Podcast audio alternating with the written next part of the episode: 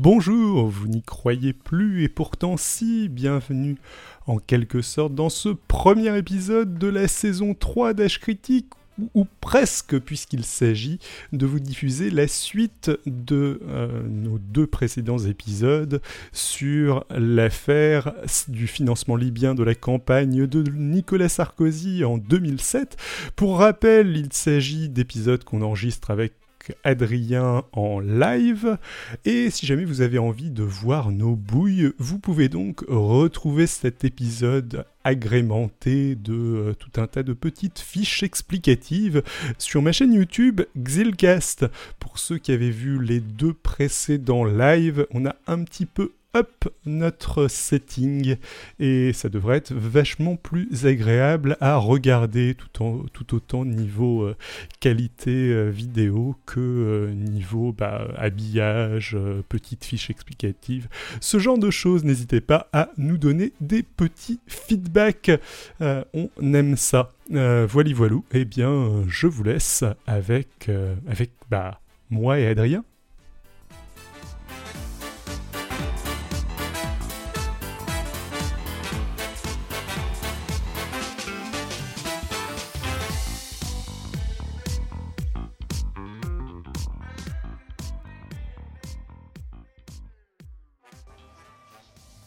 Bienvenue pour ce nouveau live sur l'affaire Sarkozy-Kadhafi. Nous retrouvons nos glorieux journalistes, moi et David Xil.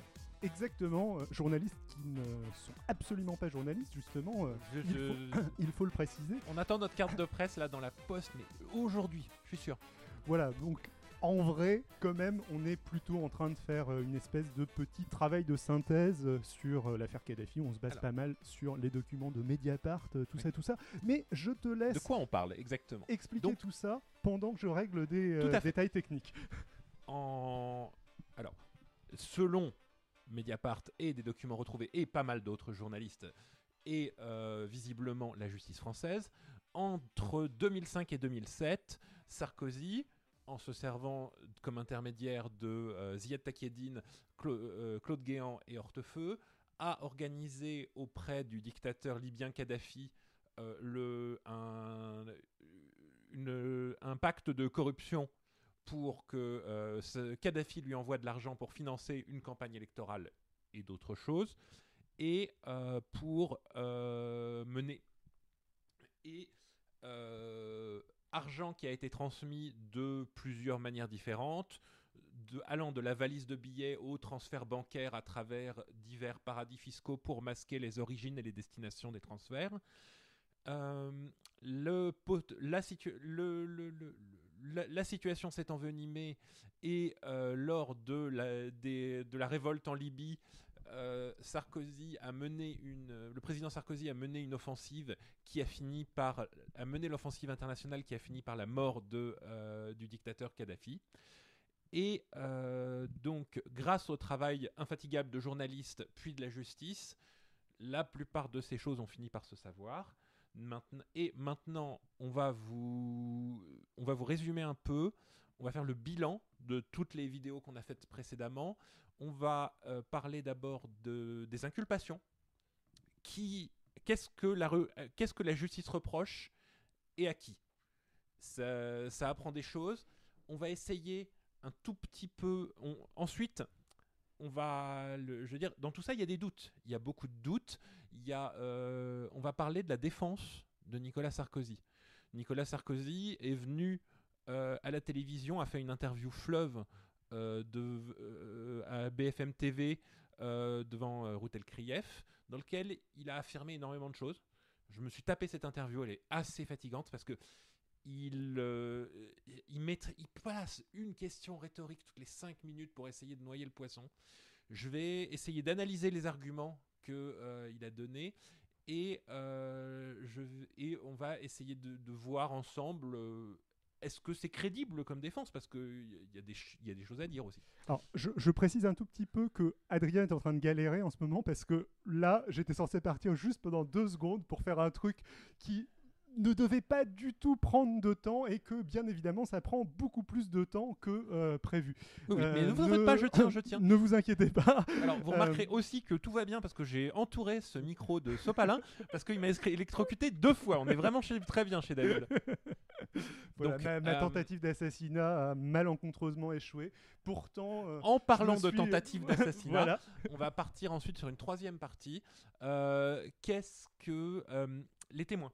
En gros, euh, les témoins et les éléments à charge. Qui a survécu parmi les témoins Qu'est-ce qu'ils euh, qu'est-ce qu'ils ont comme intérêt en fait euh, Est-ce que est-ce qu'ils ont intérêt à mentir par exemple? Et euh, on va mettre à côté les éléments à charge parce que mm, contrairement à ce que répète et affirme toute la Sarkozy que ce dossier ne dépend que de témoignages, il y a aussi beaucoup de pièces à conviction. Et euh, bah, du coup, on va essayer de les regarder euh, ensemble, de se dire est-ce que, de quand date ce document? Est-ce qu'il est vraiment euh, aussi grave que ça pour Sarkozy? Ou au contraire, est-ce que au final, il prouve pas grand-chose? On va essayer de discuter un peu. Et enfin, on va se terminer par une conclusion que je suis sûr vous attendez, mais tellement intensément. On va pa- parler est-ce qu'il va finir en tôle? Alors là, c'est de la pure spéculation. Ce sera juste moi et David qui allons discuter. Euh, de, de- on n'est ni juriste ni l'un ni l'autre, mais on, euh, on a bien suivi l'affaire. Et euh, c'est une affaire hors norme. On peut prendre des paris. Hein, le- Alors, Voilà, donc euh, je- je- on a préparé des slides et euh, je, je galérais à les afficher correctement. Je fais un dernier petit test, vérifier que j'arrive à passer d'une slide à l'autre et nous allons normalement être prêts. Alors. Ce n'est pas le cas, je n'arrive pas à passer d'une slide à l'autre. Adrien, je te reconfie bon, euh, le live pendant deux secondes. Oui, oui, tu peux, euh, tu peux doucement Bah, du coup, on ouais. va commencer. On va parler un peu donc les inculpations et qu'est-ce que risquent les acteurs en ce moment confrontés à la justice. Donc, parmi les inculpés de l'affaire Kadhafi, on a en gros 4-5 catégories. D'abord, le grand chef, comme vous le voyez, je pense, euh, à l'écran, Nicolas Sarkozy. Lui, tout a été fait, euh, si les choses sont prouvées, tout a été fait à son initiative euh, et pour son bénéfice financer sa euh, campagne électorale. On va arriver avec les, sous-fifres politiques, Guéant et Hortefeux, qui ont représenté Sarkozy plusieurs fois euh, quand ils sont allés voir Kadhafi. Parce qu'en fait, Kadhafi, il ne pouvait pas négocier ce genre de choses ouvertement avec Sarkozy. Il ne pouvait pas non plus négocier qu'avec des intermédiaires parce qu'il lui faut des euh, bras droits et des bras gauches pour le rassurer. Donc, on a envoyé Guéant et Sarkozy. On a, en restant dans les politiques, on arrive à une un peu à part. Euh, Eric Woerth, qui est euh, lui aussi mis en examen dans cette affaire, mais en tant que dernier maillon de la chaîne et qui est probablement pas impliqué dans le. Dans le, financement, en tout cas dans, la source du financement, dans la négociation avec le dictateur. Lui, il était trésorier de la campagne de 2007 et euh, visiblement tout en bas de la chaîne, il s'est retrouvé devant le fait accompli qu'une grande part de la campagne a été financée en liquide. euh, de manière illégale et occulte. Et il a dit euh, plusieurs fois que euh, c'était pas de son fait et visiblement il n'y a pas grand chose. Ceci dit, il, euh, le- enfin, sa défense est un peu légère parce que euh, il- a Ah, il vu l'argent. Il était quand même trésorier de la campagne de-. Sarkozy, donc c'était un petit peu son, son boulot de voir euh, Oui. d'où venait l'argent. et de Euh, s'y opposer quel- et de et si on t'impose en tant que trésorier de faire des trucs illégaux au mieux tu démissionnes t'as p- même pas forcément d'obligation de dénonciation même ça je ne sais pas mais en tout cas tu, tu, tu fais quelque chose pour l'arrêter Tout- toutes les personnes qui ont euh, un jour euh, fait partie d'une association, euh, loi 1901, savent que justement le, le trésorier a une responsabilité dans la gestion de la sauce. T'imagines bien que, et responsable légalement, t'imagines bien que pour une campagne électorale, c'est aussi le cas. T'as un dernier, euh, un, autre maillon de la chaîne en restant dans les semi-légaux, qui est Thierry Gobert, qui lui a été un intermédiaire, mais l'intermédiaire cramé de partout. Visiblement, c'est un grand expert du transfert de fonds. Et en fait, il s'est fait choper à euh, un maillon des transferts de fonds allant vers, euh, vers la France. C'est-à-dire qu'on a de l'argent qui part d'un compte de Libye, qui arrive sur un compte appartenant à Ziad Takieddine, je vais venir tout de suite, et cet argent part directement chez Thierry Gobert. Ensuite, et visiblement, là on voit qu'il est un fort du transfert de fonds, l'argent part quelque part et disparaît. Donc, euh, Alors, il est... Thierry Gobert, qui était un habitué, c'est un ancien euh, secrétaire de cabinet de Nicolas Sarkozy, un proche de Nicolas Sarkozy de l'époque où il était maire de Neuilly-sur-Seine, qui, qui, a été, euh, qui a été son proche. Qui a bossé avec Nicolas Sarkozy à la mairie de Neuilly-sur-Seine avant qu'il soit ministre et après qu'il soit ministre. Et surtout, c'est quelqu'un qui a une liste de condamnations, mais longue comme Vous le voyez, bras maintenant. Euh, le, le, les HLM des Hauts-de-Seine, il s'est fait pincer. Karachi, il s'est fait pincer. Fraude fiscale, il s'est fait pincer. Il fait partie des gens qui David, sont fait Tu pincer. sais comment on écrit subornation de témoin Là, je réalise. Pardon, je Euh, te laisse reprendre. Ouais, désolé. Le- Oui, alors je vous préviens, euh, j'ai fait ces slides euh, hier à une heure avancée de la nuit. Adrien ne les a pas relus. Généralement, J'étais tous très occupé hier soir, tout désolé. ce qui- Oui, bon, il était 4h du mat aussi, donc le- tu, étais Très occupé, occupé à tu dormir. étais occupé à dormir à ce moment-là, on doit bien l'avouer. Du coup, il va y avoir des fautes d'orthographe un petit peu partout, j'en suis profondément désolé. Et Adrien n'étant Mais rien responsable Mais de tout Mais ça. donc voilà, il est ultra grillé, mais surtout c'est l'expert par rapport à Sarkozy. C'était un des experts par rapport à Sarkozy, visiblement, du transfert de fonds. Et c'est quelqu'un d'extrêmement euh, gênant pour Sarkozy qui qu'il a été obligé de lâcher complètement dans sa défense, mais on y viendra à la fin. Ouais. Et il y a la dernière catégorie, les intermédiaires louches. C'est-à-dire Alexandre Djouri et Ziad Takieddine. Donc Ziad Takieddine, euh, qui a déjà servi d'intermédiaire entre la France et le, qui est un expert pour servir d'intermédiaire entre la France et, l'Arabie Saoudite et euh, le Pakistan, et donc qui a été le premier maillon pour parce que tu vas pas envoyer un politique pour négocier des pots de vin. Tu t'envoies le politique pour confirmer que les pots de vin sont voulus, mais pour le, le, le nitty pour les détails, on envoie le, ce genre de personne qui va ensuite porter des valises de billets, euh, corrompre les gens qui a besoin pour toi.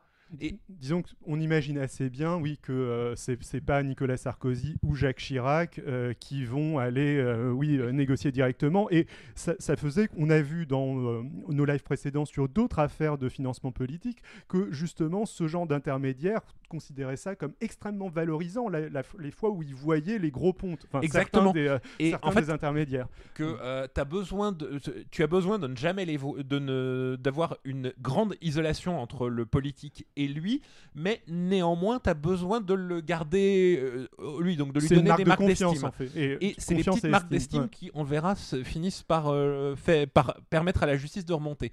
Et l'autre intermédiaire louche, parce que Ziad Takieddine commençait à être grillé euh, gravement, euh, ça a été Alexandre Djouri qui, à l'origine, travaillait dans les milieux de la Vielpini, mais qui a très joliment même. voilà, ouais. euh, retransmis.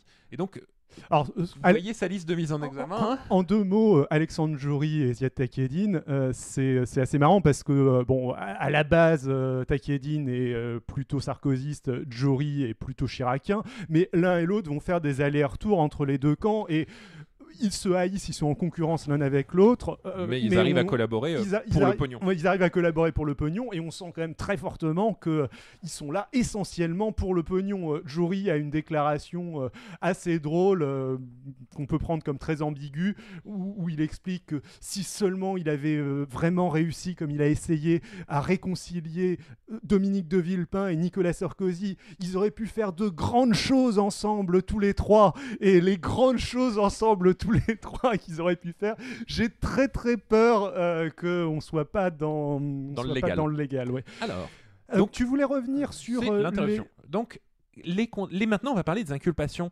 proprement dites. On a fait le résumé. Sarkozy, qui est mis en examen d'abord pour corruption passive. Corruption C'est quoi la corruption passive, Adrien? Donc, euh, dans euh, une affaire de corruption, tu as un corrupteur actif, celui qui offre de l'argent en échange d'une faveur, et un corrupteur passif, celui qui reçoit de l'argent en échange d'accomplir une faveur. Sachant que arge- ça n'a pas besoin d'être de l'argent, ça peut être euh, une faveur, hein, je veux dire, c'est un échange de... mais donc, celui à l'initiative, c'est le corrupteur actif, celui qui reçoit est le corrupteur passif. Euh, il est noté qu'en Celui droit qui se fait corrompre Voilà. contre celui qui corrompt. il, il est à noter qu'en droit français, la corruption est établie à partir du moment où il y a du simple agrément, même si la personne corrompue, après, ne fait pas ce qu'il a promis de faire.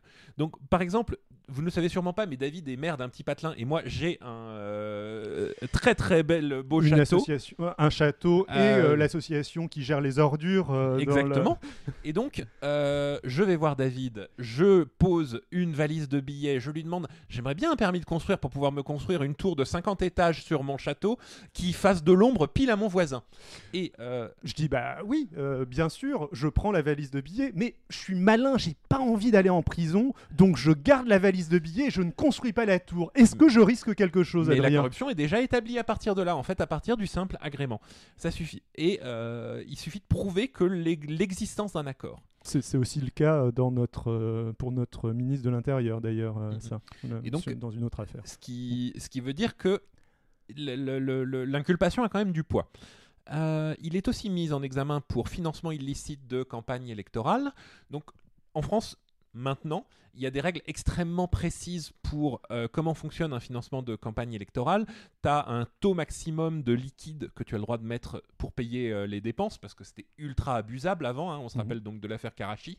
Tu as euh, toutes les factures doivent pouvoir être montrées. Il faut prouver que les factures ne sont pas sous-évaluées, parce que sinon le fournisseur est en train de te corrompre et tu trucs le. Et donc il y a énormément de choses à faire. Là aussi, c'est très statutaire, donc il y a pas mal de choses sur lesquelles euh, qui sont très menaçantes pour Nicolas Sarkozy dans cette inculpation. À noter en quelques mots que c'est, euh, bon, on l'a déjà un petit peu expliqué, mais c'est des choses qui ont évolué dans le temps, à la fois au niveau de la corruption active pour euh, les responsables étrangers, où à une époque on considérait que c'était légal en France d'aller corrompre Oui. euh, quelqu'un pour, pour signer des contrats.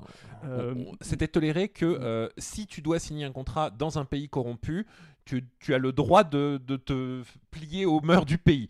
Mais c'est plus le cas maintenant. Et euh, pareil, euh, les lois de financement sur la vie politique ont évolué. Et euh, bon, le, le- les partis ont les, certains partis politiques, en particulier de droite, ont gardé de mauvaises habitudes de Voilà. la manière dont ils se finançaient précédemment. il est mis en examen pour aussi pour recel de détournement de fonds publics libyens. C'est-à-dire de l'argent qui devait servir pour le bien du pays a été euh, détourné du pays et lui a été confié. Recel, il l'a gardé. Euh, et, euh, je- je pense qu'il n'y a pas besoin d'expliquer plus que ça.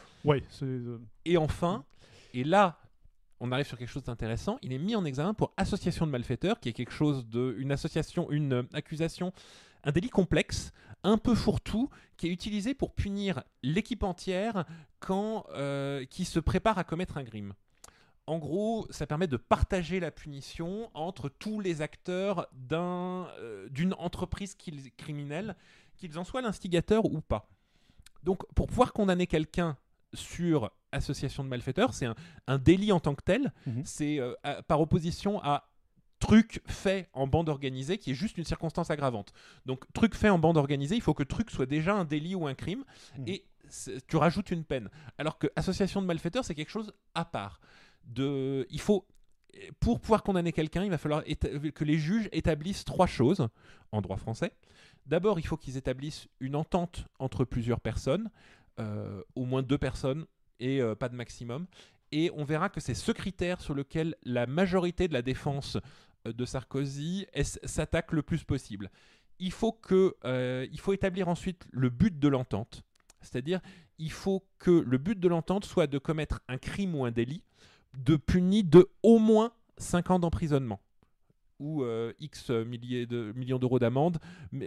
Et euh, il faut, troisième élément, il faut établir un élément intentionnel qui est interprété en droit français, c'est-à-dire qu'il faut qu'il y ait au moins une action prise dans la préparation de l'entreprise criminelle. Il ne faut pas que une action dans le- l'exécution de l'entreprise criminelle. C'est très important la différence. Ça veut dire qu'on peut choper les gens et les punir pour le- le- ce qu'ils allaient faire avant qu'ils l'aient fait. Et c'est d'ailleurs une euh, quelque chose qui pose problème au niveau droit de l'homme, qui, j'ai pas envie de dire pose problème, mais qui cause des débats au niveau droit de l'homme et euh, sur euh, plein d'aspects. Donc c'est donc des gens dont on a établi qui se connaissaient, qui s'étaient organisés. Et qui s'étaient entendus. Qui sont d'accord entre eux. Ouais, euh, oui, qui s'étaient entendus pour commettre un crime précis, euh, enfin un crime ou un délit euh, précis puni d'un certain nombre d'années. de- Au moins et 5 ans de prison. qui sont déjà engagés dans au moins un élément de- souvent utilisé dans le trafic de drogue. Mm. C'est-à-dire, on pourrait punir, en fait, on pourrait punir tous les gens qui préparent un go fast à partir du moment où ils ont, ils se sont mis d'accord là-dessus, ils ont fait le plein de la voiture. Un Euh, go fast euh, explique peut-être ce que c'est Le en go fast, deux mots. c'est-à-dire c'est- les, les- les gens qui euh, importent de la drogue depuis le- l'Espagne avec une voiture qui va très vite, trop vite pour les voitures, pour les, pour être rattrapés sur les autoroutes. Ok. Euh, bon, Alors, Il y d'accord. a- Il y, a de légères. Donc, je voulais pas. Je vais juste parler. Il y a, il y a quand même des, des- des controverses au niveau droit de l'homme sur ce genre de choses. Bah, il n'est pas nécessaire que les membres du groupement aient eu le dessein de commettre un crime ou un délit déterminé de façon très précise. Il fallait que l'entreprise en elle-même. c'est un filet ultra large en fait, l'association de malfaiteurs. Ensuite, c'est laissé à l'appréciation du juge et euh, donc oui, mais la, loi en elle-même est très très large. Et c'est en ça que c'est assez menaçant pour Sarkozy parce que euh, le filet est vraiment très fa- peut facilement choper des gens. Ok, du coup on a fait le tour des, euh, des euh, Ouais. mises en examen de Sarkozy. Regardons vite fait les autres. On va pas, Ouais, ouais. pas s'attarder aussi rapidement, Non, non, parce euh, que aussi c'est- c'est le plus important lui. euh. Donc Thierry Gobert, association de malfaiteurs. J'imagine que c'est la même euh, association de malfaiteurs avec euh, Nicolas Sarkozy. C'est l'entente et il est un des plus menaçants justement pour établir l'association de malfaiteurs et c'est pour ça que la défense de Sarkozy va se concentrer beaucoup sur lui. et accessoirement l'un des plus grillés. Ouais. Donc, ce- bon, on, on y reviendra tout à l'heure, mais euh, oui, euh, le- euh, Sarkozy cherche à dire qu'il ne connaît pas ce monsieur Gobert. Voilà.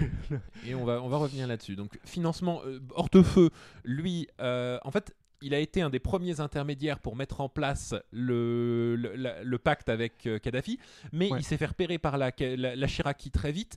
Du coup, il a été exfiltré pour être remplacé par Guéant. par la Chiraki et le canard enchaîné, je pense. Et le canard mais, enchaîné. ouais. Euh, on en avait pas mal parlé dans les épisodes précédents, oui. Et, Et donc, lui, il exactement n'est mis en examen dire, que euh, de financement illégal de campagne et d'association de malfaiteurs. et d'association de malfaiteurs, vu qu'il était dans l'entente pour tout faire.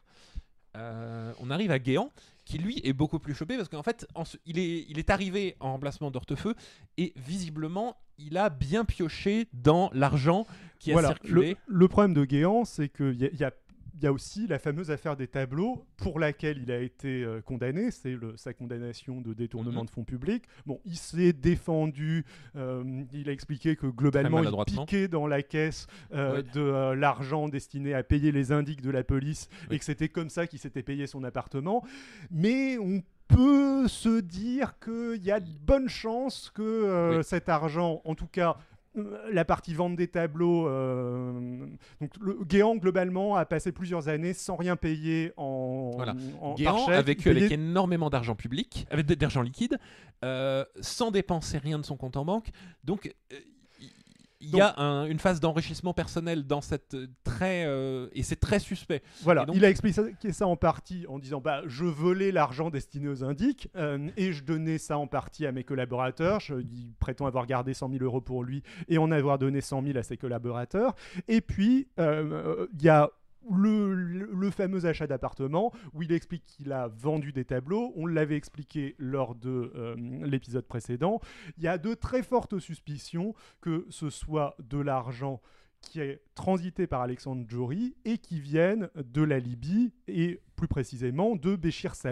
Le, le, euh, le- la transition des fonds a été assez précisément euh, reconstruite Oui. et du coup on peut aussi se dire que peut-être que il piquait pas euh, tant que ça dans la- l'argent liquide destiné aux ça. indiques et peut-être que cet argent euh, venait aussi de la Libye. Bon, euh, gros, euh, gros point Et d'interrogation. on verra ça lors du procès, Ouais. mais en tout cas, le- le- le- les juges semblent le penser. On en arrive donc à Wörth. Oui. Du, du coup, en quelques mots, parce qu'on n'a on pas fait toutes ces condamnations, du coup, ça explique qu'il soit condamné pour euh, des délits un petit peu et des crimes. euh, Je sais pas si c'est des. Je pense que c'est des délits plutôt. Mais euh, le la liste de mise en examen est beaucoup plus voilà. importante que pour, que pour les autres. Blanchiment de fraude, fiscale en bande organisée, ça c'est lié à la vente de tableaux, si je dis pas de bêtises. Corruption passive, c'est la, la même chose. Complicité de recel de ce délit, je pense que De la c'était corruption. le. Ouais. Complicité et recel de corruption. Euh, je me demande si je les ai pas réordonnés, que c'était euh, le blanchiment, j'ai un petit doute. Euh, recel de détournement de fonds publics, le- bon, c'est la, même chose. Et Association du de coup, il est dans l'entente. Ouais. pour les juges de ce pacte de corruption. Voilà. Ensuite, Woerth. Eric Woerth, je pense qu'on n'a rien à ajouter par rapport à ce qu'on a dit tout ça. à l'heure. Il était responsable de la campagne de Sarkozy de il a 2007. signé, il a validé il les y avait comptes. de l'argent les liquide, comptes sont euh, euh. les comptes sont faux, euh, euh, le, le plafond a été explosé, etc. Enfin, il y, a- il y a plein de choses qui ne vont pas euh, dans euh, cette campagne. Je dis peut-être une bêtise sur. Non. Oui, si, si, le plafond a été explosé. Euh, oui. de très, très- Non, sur le 2007, c'est 2007. pas l'autre, c'est l'autre a été. C'est 2012, le 2007. il a- 2012 a été beaucoup plus explosé, mais je crois que 2007 a- il l'a il l'a dépassé aussi. Non, je crois que c'était, je crois que c'est passé 2007. Ok, bon, je dis peut-être de la, de la merde. Le- Tout ce qu'ils ont payé en liquide en même temps. Ouais. Je sans le déclarer. J'avoue. Mais, mais justement, il y, a- il y a déjà eu des jugements, euh, me semble. Enfin, il y a déjà eu une enquête euh, à ce niveau-là. Je me demande si justement, du coup, le. Enfin bon, je, Bon, je- je me trompe peut-être. passons au suivant. Euh, Alors, Takieddine, lui, Ziad Takieddine, donc euh, on arrive visiblement, lui, il est plus un responsable politique, donc euh, complicité de trafic d'influence, c'est-à-dire il a arrangé la corruption, il a servi d'intermédiaire, euh, trafic d'influence, vendre ce que tu tes droits en tant que responsable politique contre de l'argent ou une faveur ou quoi que ce soit. Mhm. Corruption d'agents publics par une autorité publique étrangère, encore une fois, il a servi d'intermédiaire, et association de malfaiteurs, il était il était faisait partie de la bande. Alors, comme on est en train aussi un petit peu de faire le, le bilan de où ils en sont, ce qui est intéressant aussi, c'est que bah, Takieddine, euh, il est en fuite maintenant. Il est, euh, il est au Liban. Tu l'avais peut-être dit en intro. Je... Euh, mais- non, non, non, je ne l'ai ouais. pas dit. Euh, donc, il a été condamné à 5 ans de prison ferme dans le cadre de l'affaire Karachi. Il s'est enfui au Liban Juste avant d'être envoyé en prison. et il a au Liban subitement changé de discours. euh, C'est-à-dire qu'avant, il, avait va- fini par accuser va- pas mal alors, Sarkozy. Donc, il était l'accusateur, un des accusateurs principaux de Sarkozy. Il avait raconté comment il avait transféré des mallettes de billets. Il s'était fait choper avec des mallettes de billets. Et donc, a- Après avoir nié dans un premier temps. après avoir nié dans un premier temps. Ensuite, les juges lui ont mis un peu la pression et d'un coup, il a tout avoué. Il a euh, donc euh, récupéré son passeport d'une manière que peu de gens s'expliquent juste avant sa condamnation et de manière très surprenante, il a fui au Liban qui n'extradite pas vers la France. Là, au Liban, euh, Il a eu des cab- petits problèmes judiciaires aussi, Oui, je crois. c'est ce que j'allais en venir. Là, au Liban, un cabinet d'avocats très lié à la Sarkozy, au sens où le, euh, le patron de ce cabinet d'avocats français euh, affirme publiquement être un soutien de Sarkozy et vouloir tout faire pour protéger le président Sarkozy, euh, a monté judiciairement une affaire de dette non payée et ce, Takieddine a passé deux semaines en prison. Il a été libéré de ces deux semaines de prison. Le, une heure, enfin à peine un jour après avoir été libéré de prison, il appelle Paris Match, il fait une interview dans laquelle il dit euh, Sarkozy n'a rien fait, le, euh, le, le- le juge m'a forcé à dire ça. De manière très maladroite, sachant qu'il y a aussi des. Et euh, Alors, voilà où on en est. Accessoirement, on reviendra là-dessus, mais c'est pas la première fois en plus que des témoins dans cette affaire tiennent un discours puis changent subitement de discours après avoir subi, semble-t-il, Mais donc, des pressions. On reviendra euh, là-dessus Voilà. quand on parlera de Moussa Koussa. Je pense qu'on peut dire aussi un mot sur euh, le, Ah bah. le clone de. euh, Alexandre Djouri, le Scarface du Georges V, responsable d'avoir pété la gueule à un mec au Georges V. Ouais, Jory, euh, globalement, il a, on- pareil, on en a déjà parlé un petit peu dans le live précédent, mais il a un profil qui fait très euh, euh, ancien malfrat, euh, qui a Reconverti subi- dans les reconverti affaires. dans les affaires, avec une ascension rapide et, euh, et fulgurante. euh, euh, il a commencé, bon, il n'a pas été un- Étrangement, j'ai l'impression que Joey n'a jamais été inculpé, ou alors euh, ça euh, n'a jamais été condamné, je veux dire, euh, ou alors sa euh, technique de euh, d'intimidation non seulement des témoins, mais aussi des journalistes qui disent Oui. du mal de lui. Il est un- Euh, alors, il est très connu pour porter plainte contre tout journaliste en, en amont euh, qui enquête sur lui. Euh, il se fait débouter des fois, des fois il réussit, mais en tout cas c'est une euh, bonne technique pour, pour qu'il n'y ait pas trop d'articles sur lui. Et il est très fort en SEO.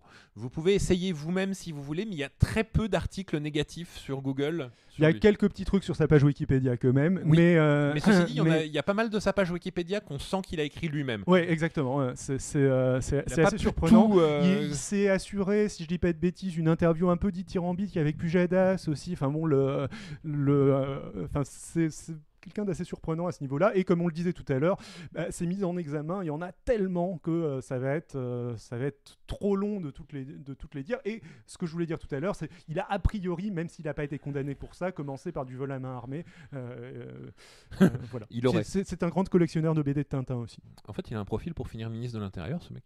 J'avoue. Ouh, ça passe, ça fout, ça fuse. du sel, un peu de sel. Euh, Alors, on va peut-être pas faire toutes les, non, les mises en va- examen on va, passer de maintenant jury. à la défense. On va essayer de d'être. euh, bah, déjà, on va voir si vous avez des questions.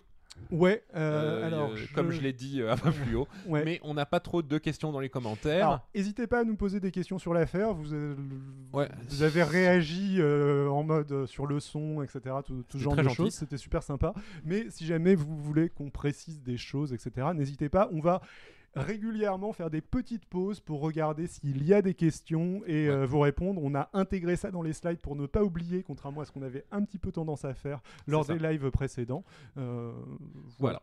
Euh, donc, On va enchaîner, Là, je pense que ce dont tu voulais parler ensuite, c'était la stratégie de défense de Nicolas Sarkozy. Et je crois que cette stratégie de défense, elle est un petit peu différente en fonction d'à qui il s'adresse.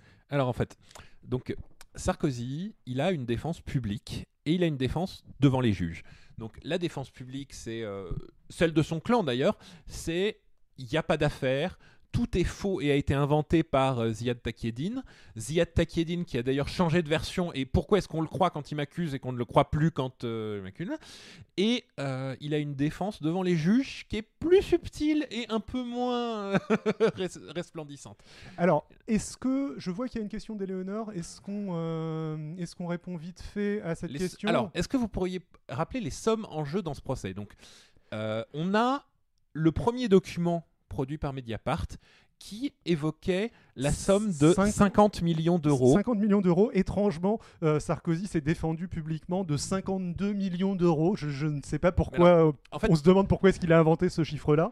est-ce qu'il y a vraiment eu 50 millions d'euros qui ont circulé? Dans la campagne électorale, c'est très improbable.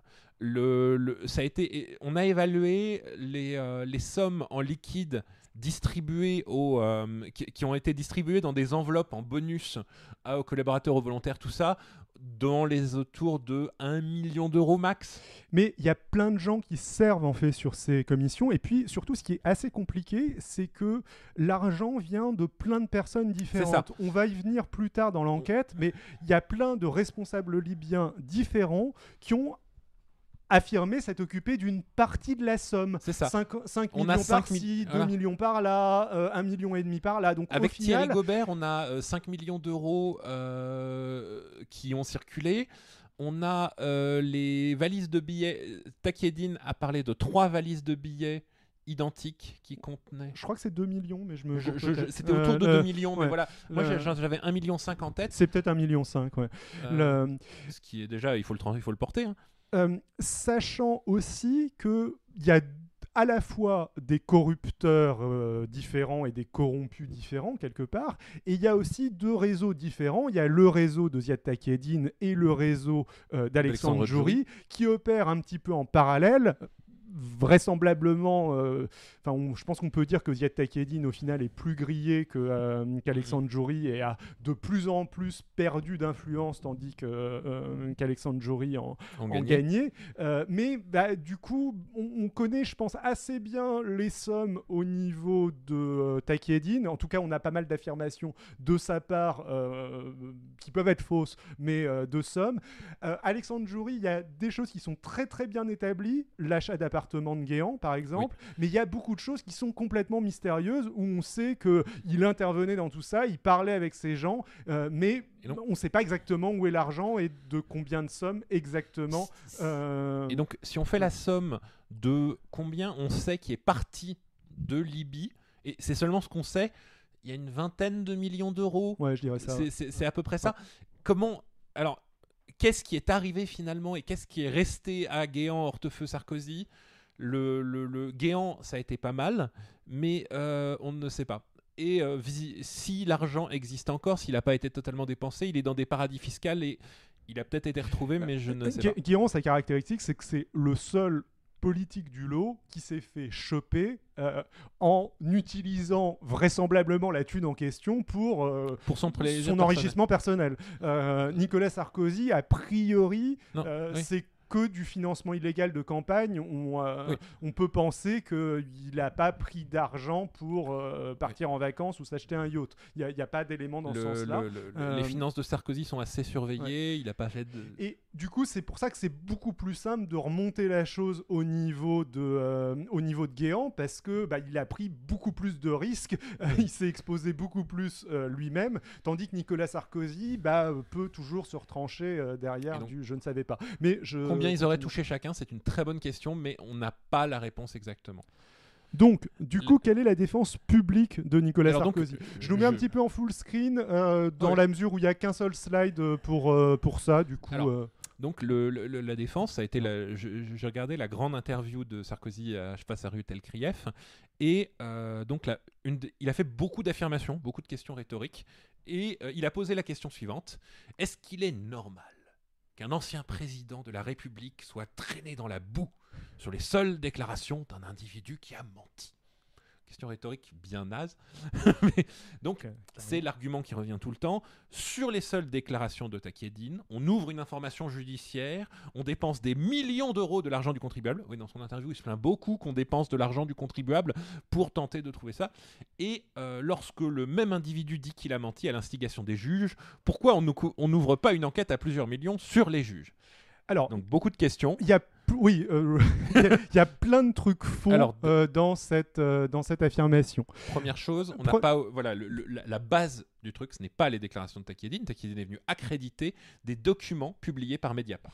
Deuxième truc, Sarkozy essaye de discrédi- discréditer Takedine, mais Takedine, il faut bien voir qu'il a été condamné pour du financement illégal de partis politiques euh, avec des proches de Nicolas Sarkozy. Donc euh, le, le fait de dire ce mec euh, multiplement condamné, comment est-ce que comment est-ce qu'on le croit, comment est-ce qu'on m'incrimine à cause de ça, bah, c'est pas vraiment une bonne défense. C'est même une très mauvaise, c'est même une très mauvaise défense au vu des Ensuite, condamnations. pourquoi on n'a pas ouvert une enquête sur le juge Tournaire pour des, des- des actions illégales? Bah, Le truc, c'est qu'il y a eu une enquête d'éthique qui a été faite et euh, le juge Tournaire, on lui demande mais pourquoi avez-vous enquêté sur le président Sarkozy? Il peut sortir le dossier.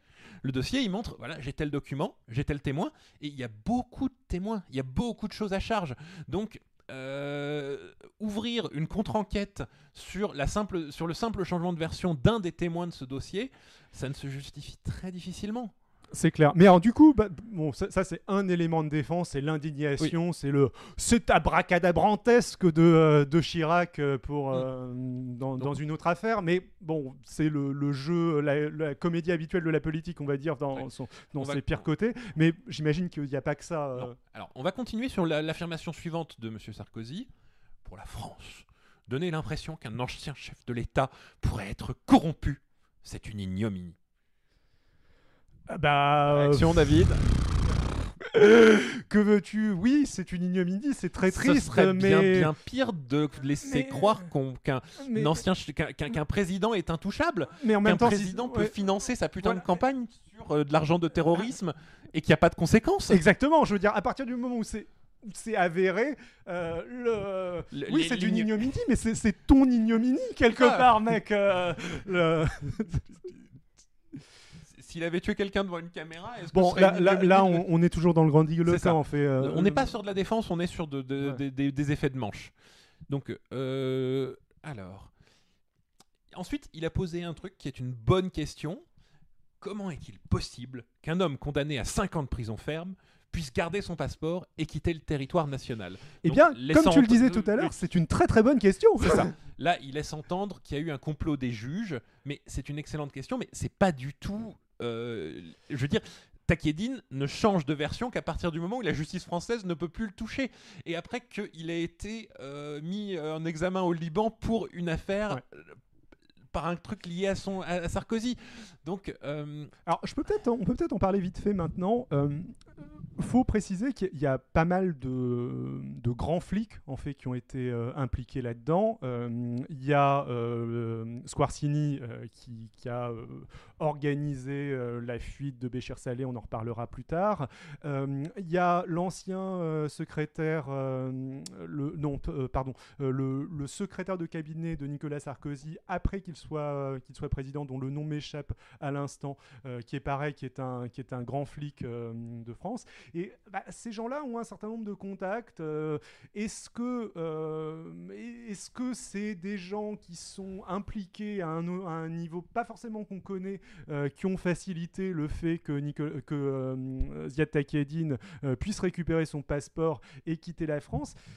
Bah, c'est pas complètement impossible. Après tout, je veux dire, Squarcini et Alexandre Jouri ont fait exactement la même chose pour Béchir Salé. ceci dit, je précise, ça c'est de la pure spéculation c'est de la pure spéculation. oui, tout à fait. Nous attendons une enquête.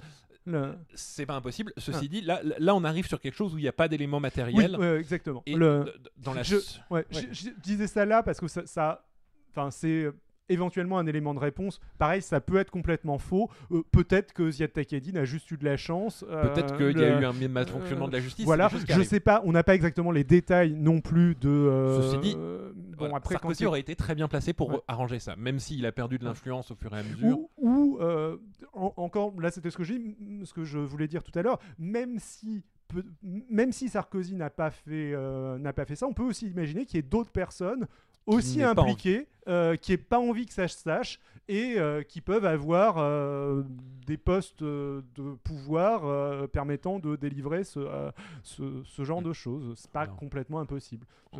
Ensuite, on en arrive à des éléments de défense sur la guerre en Libye. Donc, si Kadhafi avait quoi que ce soit contre moi, est-ce que j'aurais été à la tête de la coalition de pays qui ont mené la guerre contre la Libye? Alors ça, c'est la fameuse inversion temporelle que nous fait euh, très régulièrement euh, Nicolas Sarkozy, euh, où il essaye limite de suggérer l'idée que que Kadhafi lui aurait versé de l'argent après qu'il après qu'il envahisse la Libye. Non, mais ça, ne s'est pas passé dans, dans ce sens-là. Alors c'est vrai que c'est un petit peu surprenant que Nicolas Sarkozy attaque euh, militairement, déclenche une guerre euh, contre quelqu'un qui avait des dossiers contre lui.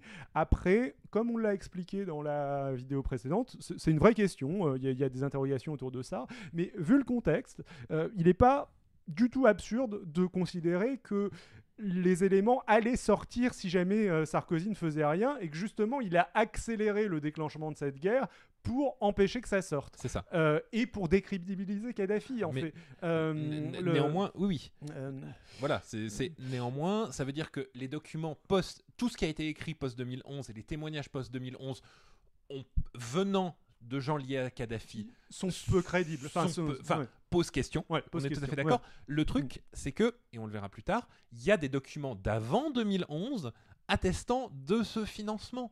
Et euh, ceux-là, on peut pas les accuser. Enfin, s'ils ont été écrits avant la guerre en Libye, ils peuvent pas avoir été écrits en, en, en, retaliation contre Sarkozy.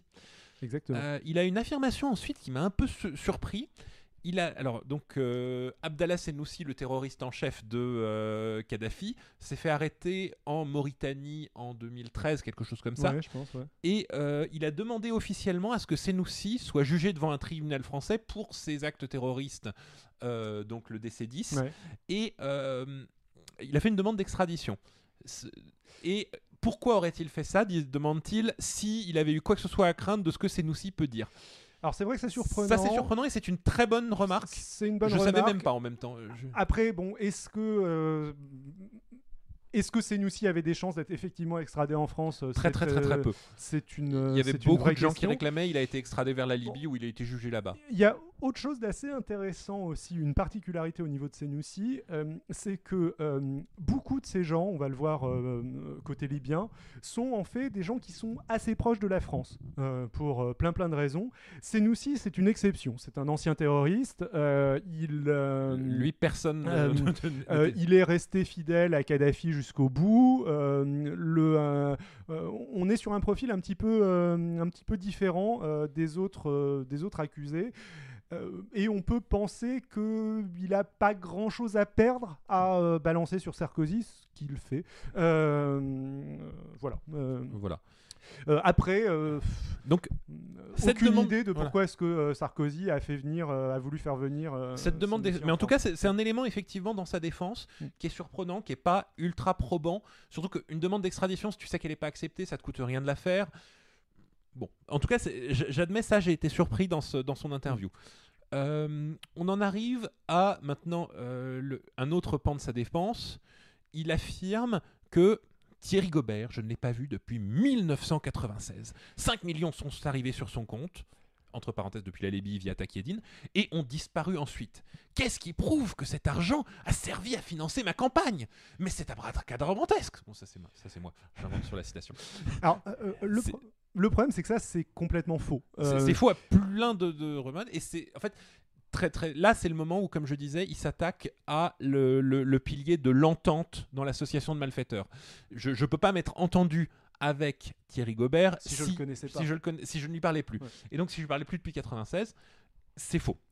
Alors pourquoi 96 Parce qu'à l'époque, ils travaillaient encore ensemble à la mairie de, euh, de Neuilly-sur-Seine, donc c'est- c'était difficile de dire qu'ils ne le, qu'ils le connaissaient pas. Le problème, c'est que euh, il y a eu une enquête, euh, il y a eu tout un tas d'éléments d'agenda qui ont été euh, qui ont été récupérés, euh, entre autres chez euh, une note personnelle de Claude Guéant.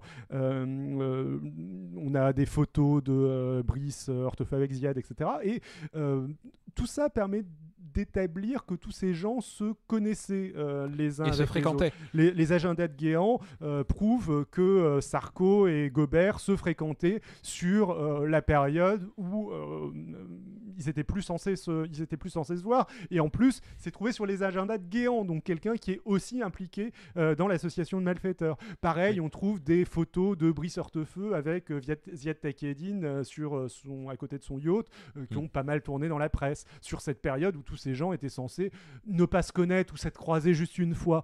Euh, on trouve euh, Le RIP de Guéant, non? euh, le rip de Guéant chez Jory pour le coup. On, on trouve un fax de Claude Guéant depuis le- l'Elysée demandant à Ziad Takiedine d'acheminer la nouvelle version vers Saïf al-Islam. Euh, la nouvelle version de quoi On ne sait pas, mais euh, on, sait par, par, euh, conséquent que Claude Guéant parlait avec Ziad Takiedine de Saïf al-Islam. Voilà. donc, on a aussi une lettre de Guéant à Alexandre Jory qui, qui commence par Mon cher Alexandre. Bon, peut-être est-ce un peu hypocrite, mais tu dis pas Mon cher Alexandre à mm, quelqu'un à qui tu Bon, n'as jamais parlé. Ça, ça peut être une. oh oui. Mm. Et enfin, il pose euh, une question intéressante, encore une fois. Avec l'informatique qu'on a aujourd'hui, comment est-il possible que les virements bancaires n'aient pas été retrouvés?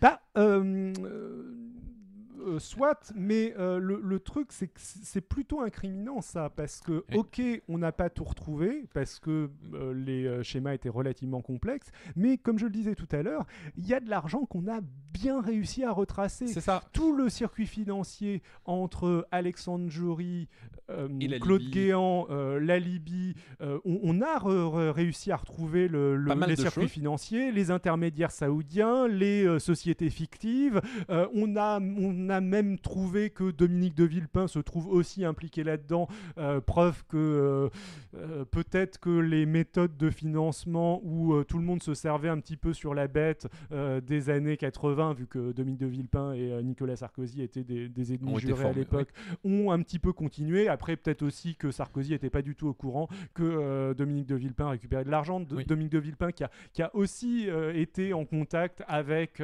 Kadhafi un petit peu avant. Le, le clan Chirac essayait aussi de faire un deal avec. euh, Et- euh, et- euh, voilà. Et aussi, il faut comprendre un truc sur le système bancaire mondial. Le secret bancaire existe de moins en moins. Ça, c'est certain. Tu peux plus avoir des comptes euh, anonymes en Suisse ou ce genre de choses. Par contre, le truc qui existe et qui est de plus en plus même utilisé, c'est le secret des transactions. C'est-à-dire que c'est très très très facile de faire tourner l'argent autour du monde et il y a énormément de liens qui sont très très opaques. Euh, c'est surtout si l'argent ne reste pas dans la banque en question. Et ce qui se passe dans le cas de Jory, c'est qu'on retrouve ça avec les montants. C'est-à-dire qu'on n'a pas les transactions, mais on voit, euh, hop, euh, le, même montant qui disparaît d'un compte, qui apparaît sur un autre mm. compte. On interroge l'intermédiaire saoudien, on lui demande mais pourquoi est-ce que vous avez payé euh, cette somme-là? Bah, je, J'en sais rien, c'est mon gestionnaire de, de finances qui s'est occupé de ça. comment ça, plusieurs millions d'euros qui ont disparu de mon compte? Aucune idée. Bon, clairement, c'est suspect. Et, quand tu vois que la même somme est apparue sur une société prête-nom euh, euh, possédé par Alexandre Jory, bah, euh, tu, remontes quand même assez. tu, remontes tu remontes assez vite. Isolément, peut-être que ça ne suffirait pas, mais pris dans, un système complexe dans ce, a, dans ce système-là, tu, établis l'existence d'un système, tu établis le, beaucoup de choses quand même. Voilà, exactement. là, il pose enfin une question, quelque chose d'amusant. le coffre-fort loué par Guéant. Est-ce que un coffre-fort à la BNP d'Opéra la plus grande banque de France, c'est vraiment l'endroit où on cacherait des, 50, des, dizaines de millions d'euros. Et eh ben, est-ce que c'est crédible? Déjà, est-ce que c'est crédible est une mauvaise question juridiquement. Mais euh, oui, enfin, le truc, c'est que personne ne dit que tout l'argent, les 50 millions envoyés par Kadhafi, se sont retrouvés dans ce coffre-fort qui, a eu, qui n'avait d'utilité que pendant la campagne électorale.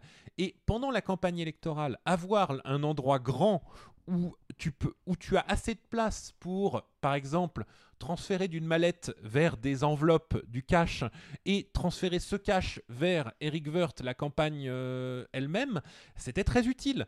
Euh, c'est le genre de choses, tu vas pas Surtout garder. que, pareil, il y a d'autres choses qui ont été établies, qui est que de fortes sommes en liquide circulaient euh, au niveau des militants lors de, lors de cette campagne. Euh. Et du coup, est-ce que c'est crédible? Bah plutôt, oui. Ensuite, si comme lui tu affirmes, mais voilà, il faut il faut regarder ce qui est affirmé, il faut regarder ce qui est prouvé. Il y a plusieurs témoins qui ont pas qui de, de l'affaire qui parlent qu'il y avait des valeurs dans ce coffre-fort il, a, il a été vu, Guéant, faire plusieurs allers-retours à ce coffre-fort. Accessoirement, euh, l'explication alternative est pas très très crédible non plus, parce que, euh, qu'est-ce que quelle est la défense de Nicolas Sarkozy hein, Donc c'était c'était pour stocker ses discours, mais pas que ses discours quand même. C'est pas la défense de Nicolas Sarkozy. Le, le coffre-fort a été loué par Guéant, Guéant qui affirme qu'il avait juste besoin d'un petit espace pour stocker des discours de Nicolas Sarkozy et que la banque n'avait que ça disponible et lui a, lui a donné ça. Lui a donné un énorme coffre-fort dans lequel assez grand pour rentrer.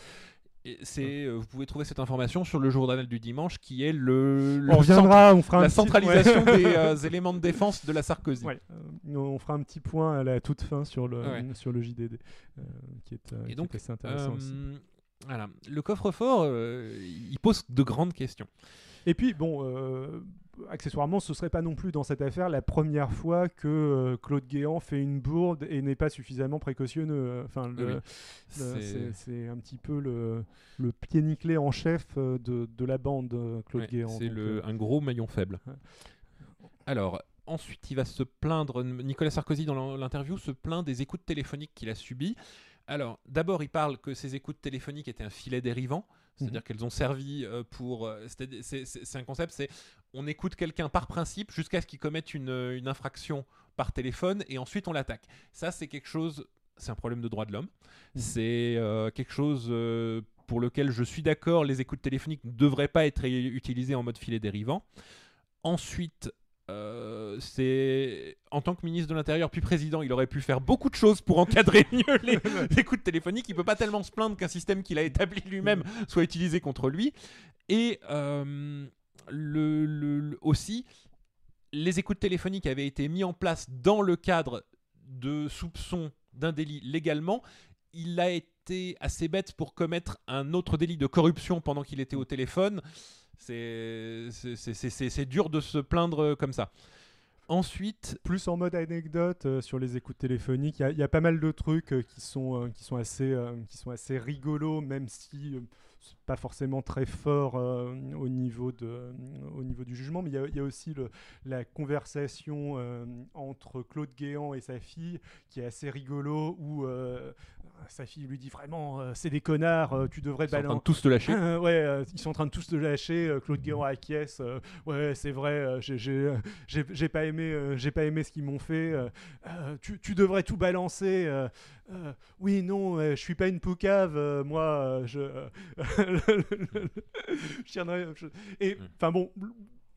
Tu as l'impression, quand tu, lis le transcript de cette conversation téléphonique, euh, qu'il est admis entre euh, Claude euh, Guéant et sa fille que Claude Guéant connaît plein de choses très compromettantes et très illégales euh, sur euh, Nicolas Sarkozy et ses proches euh, et qui ne, qui ne les dit pas. En- Ensuite, c'est une affirmation, c'est une. Ouais. Après, je pense que pour le coup, ça tient pas devant un, enfin, le- Oui. le- dans un, dans un procès. C'est un élément de. tout. Mais d'ailleurs, d'ailleurs, d'ailleurs, on n'est pas au moment où on passe à la défense devant les juges. Quasiment, quasiment. Euh, Il y a un autre argument qu'il fait lors de son euh, interview, donc euh, les écoutes téléphoniques qui ont été utilisées contre lui dans l'affaire Paul Bismuth, c'est un problème de droit de l'homme sur lequel je voulais revenir. C'est-à-dire que, selon, en aucun cas, on ne peut opposer les conversions d'un avocat avec son client pour à un accusé. C'est vrai, sauf que il faut- faut bien comprendre, c'est dans son rôle d'avocat, c'est-à-dire une conversation privilégiée. Et euh, à partir du moment où Nicolas Sarkozy ordonne à son avocat de commettre un crime, c'est-à-dire là une euh, corruption, ce que la- la- l'accusation, la, la- la conversation n'est plus protégée. Tu ne- tu ne- ton avocat n'a pas à commettre de crime pour toi. Si, si Al Capone va dire à son avocat va euh, embaucher un tueur à gage euh, Pour pour, aller tuer le seul témoin. pour dé- te débarrasser du témoin que l'avocat se, se- se fait prendre, bah, il est plus protégé du tout ça. par. euh, C'est, euh, ça, ça, ça serait absurde, ce serait tellement abusable. Tout le monde serait juste l'avocat de tout le monde et magie. Non, il faut que. il Y a, il y a- c'est demander à ton avocat de commettre un crime est l'exception la plus connue et la plus appliquée du euh, secret professionnel. Et accessoirement, Herzog, euh, l'avocat de, de Nicolas Sarkozy, euh, il apparaît à plusieurs endroits du dossier. C'est-à-dire que euh, il est pas donc il y a la corruption de ce juge, mais c'est aussi quelqu'un qui est intervenu dans une tentative de réhabiliter euh, Senoussi euh, en France. euh, euh, voilà, il a été consulté à ce moment-là. Euh, c'est, euh, je, je crois qu'il revient à un autre endroit du, du dossier qui m'a échappé. Mais du coup, euh, bah, il n'est pas que l'avocat de Nicolas Sarkozy, c'est aussi un nom qui revient dans le dossier. C'est ça. Bah, c'est d'ailleurs l'écoute téléphonique qui a causé la- l'affaire Paul Bismuth. Elle s'est faite entre sur une ligne secrète que euh, Nicolas Sarkozy avait pris sous un faux nom, justement parce qu'il soupçonnait qu'il était écouté. Et euh, une semaine plus tard, après qu'il ait demandé à euh, Thierry Herzog de euh, corrompre un juge, il passe un autre coup de fil où il dit ah, euh, tu te souviens de l'histoire Je plaisantais. Et visiblement, il avait été prévenu qu'il était sur écoute. Ne corrompt personne. C'est- Wink, wink. de manière extrêmement subtile. Donc voilà. Et enfin bon, le, le cœur de la défense publique de Sarkozy, c'est il n'y a aucun élément à charge, tout repose sur des témoignages et il n'y a pas de preuve. C'est une ex- conception tellement restreinte du concept de preuve, d'éléments de preuve. Euh, En gros, lui, ce qu'il ce qu'il dit, c'est il n'y a pas un film de lui et Kadhafi euh, en train de dire Bonjour, je veux vous corrompre et financer votre euh, campagne électorale. Et Nicolas Sarkozy disant Oui, j'accepte votre argent. Mais le truc, c'est que. Et lui, Il y a- euh, et oui, non, Il y a on- des éléments comme ça. Ouais, on n'est vraiment pas si loin que ça de, de ce genre d'éléments. Enfin, c'est le fameux deux, coup ouais. de euh, Kadhafi qui était censé, euh, enfin, qui avait la réputation d'enregistrer les gens, qui, les responsables étrangers qui venaient le voir, sachant que Nicolas Sarkozy est effectivement venu voir Kadhafi lors d'un, lors d'un Je suis un maître de l'acting. Félicite l'acting d'Adrien, toujours au top. Sa- sachant que Nicolas Sarkozy a effectivement rencontré Kadhafi en Libye, plus ou moins secrètement, enfin dans une, euh, dans une rencontre que je pense qu'il ne nie plus, mais qui était, disons, discrète euh, à l'époque où il était ministère de euh, ministre de l'Intérieur. Et vraisemblablement, c'était un peu le même mécanisme que on décrit, qu'on décrivait précédemment. Kadhafi avait envie de voir Nicolas Sarkozy lui dire que le deal était sérieux pour être effectivement sûr Oui. qu'il y avait bien un deal et que c'était pas Parce des intermédiaires douteux qui étaient en train d'essayer Oui, de lui extorquer Parce de la que thune. justement, c'est Euh, la, le- di- c'est- la défense de la Sarkozy pas par Sarkozy lui-même, mais c'est la défense de la Sarkozy.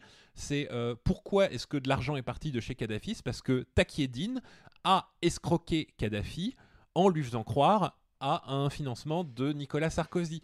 Et euh, Sachant que bon, pendant cette, euh, cette rencontre, euh, l'interprète de Nicolas Sarkozy était présente et elle ne veut ou elle ne se souvient absolument pas de ce qui a été dit pendant, euh, pendant cette donc- rencontre. Elle se euh, retranche derrière le secret professionnel et l'amnésie, euh, ça, ça, ça dépend des moments. Enfin, il y, a- il y a pas mal de, de mystères autour de, de cette rencontre. Bon, mystère, ce n'est pas du tout un- enfin, le- une conviction, mais pareil, c'est dans le faisceau de preuves, dans le... Voilà.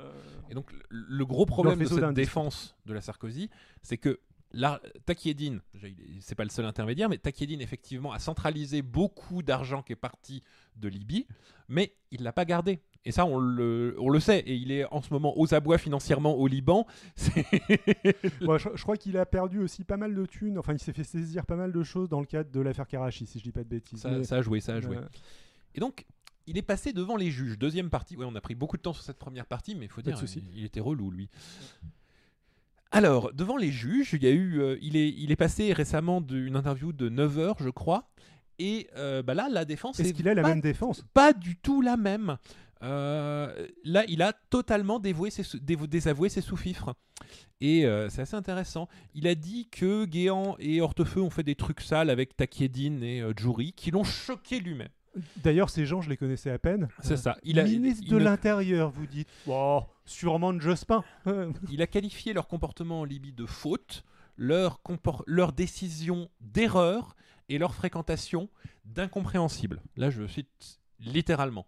Euh, donc, euh, le- le- c'est son bras droit et son bras gauche auraient négocié de nombreux contrats en Syrie, en, en Libye et euh, arrangé ça, mais sans la moindre implication de lui. Euh, Gobert, il le connaît pas, il lui a pas parlé depuis 96. Manque de bol. Donc, comme, comme dit Comme David, il y a beaucoup d'éléments concrets qui Ouais. le contredisent.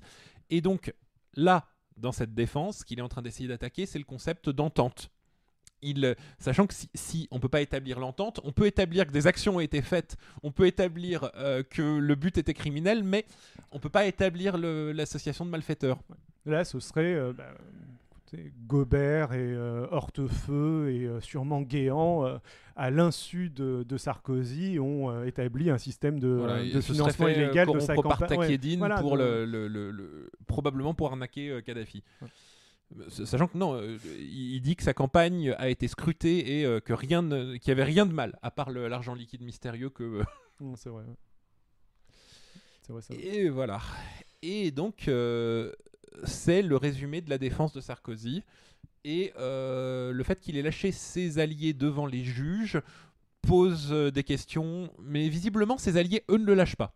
Il n'a pas encore de Euh, qui que ce soit qui ait craqué. Ouais, Guéant clairement ne, ne le lâche pas. Bon, ceux qui- celui qui l'a lâché, c'était euh, c'était Takieddine qui l'a lâché de multiples fois.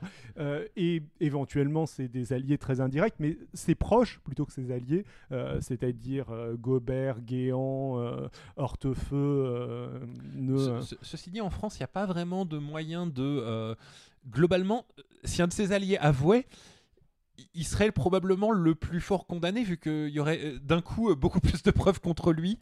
Et c'est pas sûr qu'il obtienne une réduction de peine en avouant. Donc euh, il n'y a pas de. c'est théorie- très justice américaine, ça. Ouais, Euh, en, théorie en du, Alors, au, pa- prison- au passage, on parle un petit peu, mais là, il va y avoir une nouvelle phase euh, questions. Donc, si jamais Ouais. vous avez des questions, n'hésitez le- surtout pas. Bah, D'ailleurs, elle, est quasiment là. hein. Ouais, je, peux, je pense que je peux mettre le slide. Ouais, ouais. Euh, Si vous avez des questions, on est euh, totalement là. tu sais comment ça s'appelle en justice américaine, le, le- justement, ces deals ou euh, le. Ah bah c'est Euh, plaider coupable, c'est euh, une, une offre, euh, c'est Ouais, ok, bon. C'est- euh, plus c'est- petit. Ah. C'est- c'est- c'est- je sais pas si ça existe. Enfin, je sais qu'il y a une procédure de plaider coupable. Je sais pas s'il existe des moyens de dispenser de peine en échange de- d'un témoignage. Bah, c'est ce qu'on voit beaucoup dans les fictions américaines. Alors, Oui, est-ce oui, que, les- non, mais les euh, Américains font énormément Ouais. ça. C'est introduit dans leur code. C'est euh, ouais, Est-ce que. euh, enfin, et euh, on va, on, on fera un bonus là-dessus. Mais euh, si vous avez des, si on a un juriste qui nous écoute et qui peut nous en parler, on Oui, sera- alors on précise que nous ne sommes pas juristes. Non. euh, jamais. euh, pas du tout. Et j'espère qu'on dit pas de conneries. A priori, on sait. J'ai ouvert beaucoup de blogs de cabinets d'avocats. voilà. euh, c'est toi qui t'es renseigné là-dessus. Donc, euh, si jamais. D'ailleurs, quand tu, quand Mais- tu, quand tu tombes, cherches un délit euh, sur Google, tu tombes sur un blog de cabinet d'avocats qui t'explique le délit et ensuite te propose Vous voulez une petite consultation hein Si vous êtes accusé, vous vaut mieux nous en parler. Petite consultation. C'est Euh, très bien. C'est très bien. Et du coup, bah, par ailleurs, si jamais, euh, si jamais vous êtes avocat, qu'on a dit des conneries, euh, surtout euh, signalez-le nous. Euh, et puis, euh, si Mhm. jamais vous êtes motivé, euh, on pourra peut-être faire un live avec vous euh, pour, euh, pour corriger tout ça. Euh, Totalement. ou corriger tout ça nous-mêmes euh, en, en fonction. Bon, j'ai pas l'impression qu'on ait de, de questions sur, sur cette partie, à moins que le, le retour chat ne fonctionne plus. Non, non, je ne vois pas de questions. Et bah, du coup, on va pouvoir enchaîner. Ouais, le- je pense que c'est. Et alors. David, avec tout ça, qui sont les acteurs libyens Qui sont les témoins Et que- comment on a su tout ça Et qui est encore en vie Alors, bah, celui du bas est encore en vie, celui du haut est déjà mort. Euh, ah, qui est Alexandre Joury euh, nous, euh, nous postons comme question. Bah, on, peut, on va faire une pause et on va revenir sur Alexandre Joury rapidement.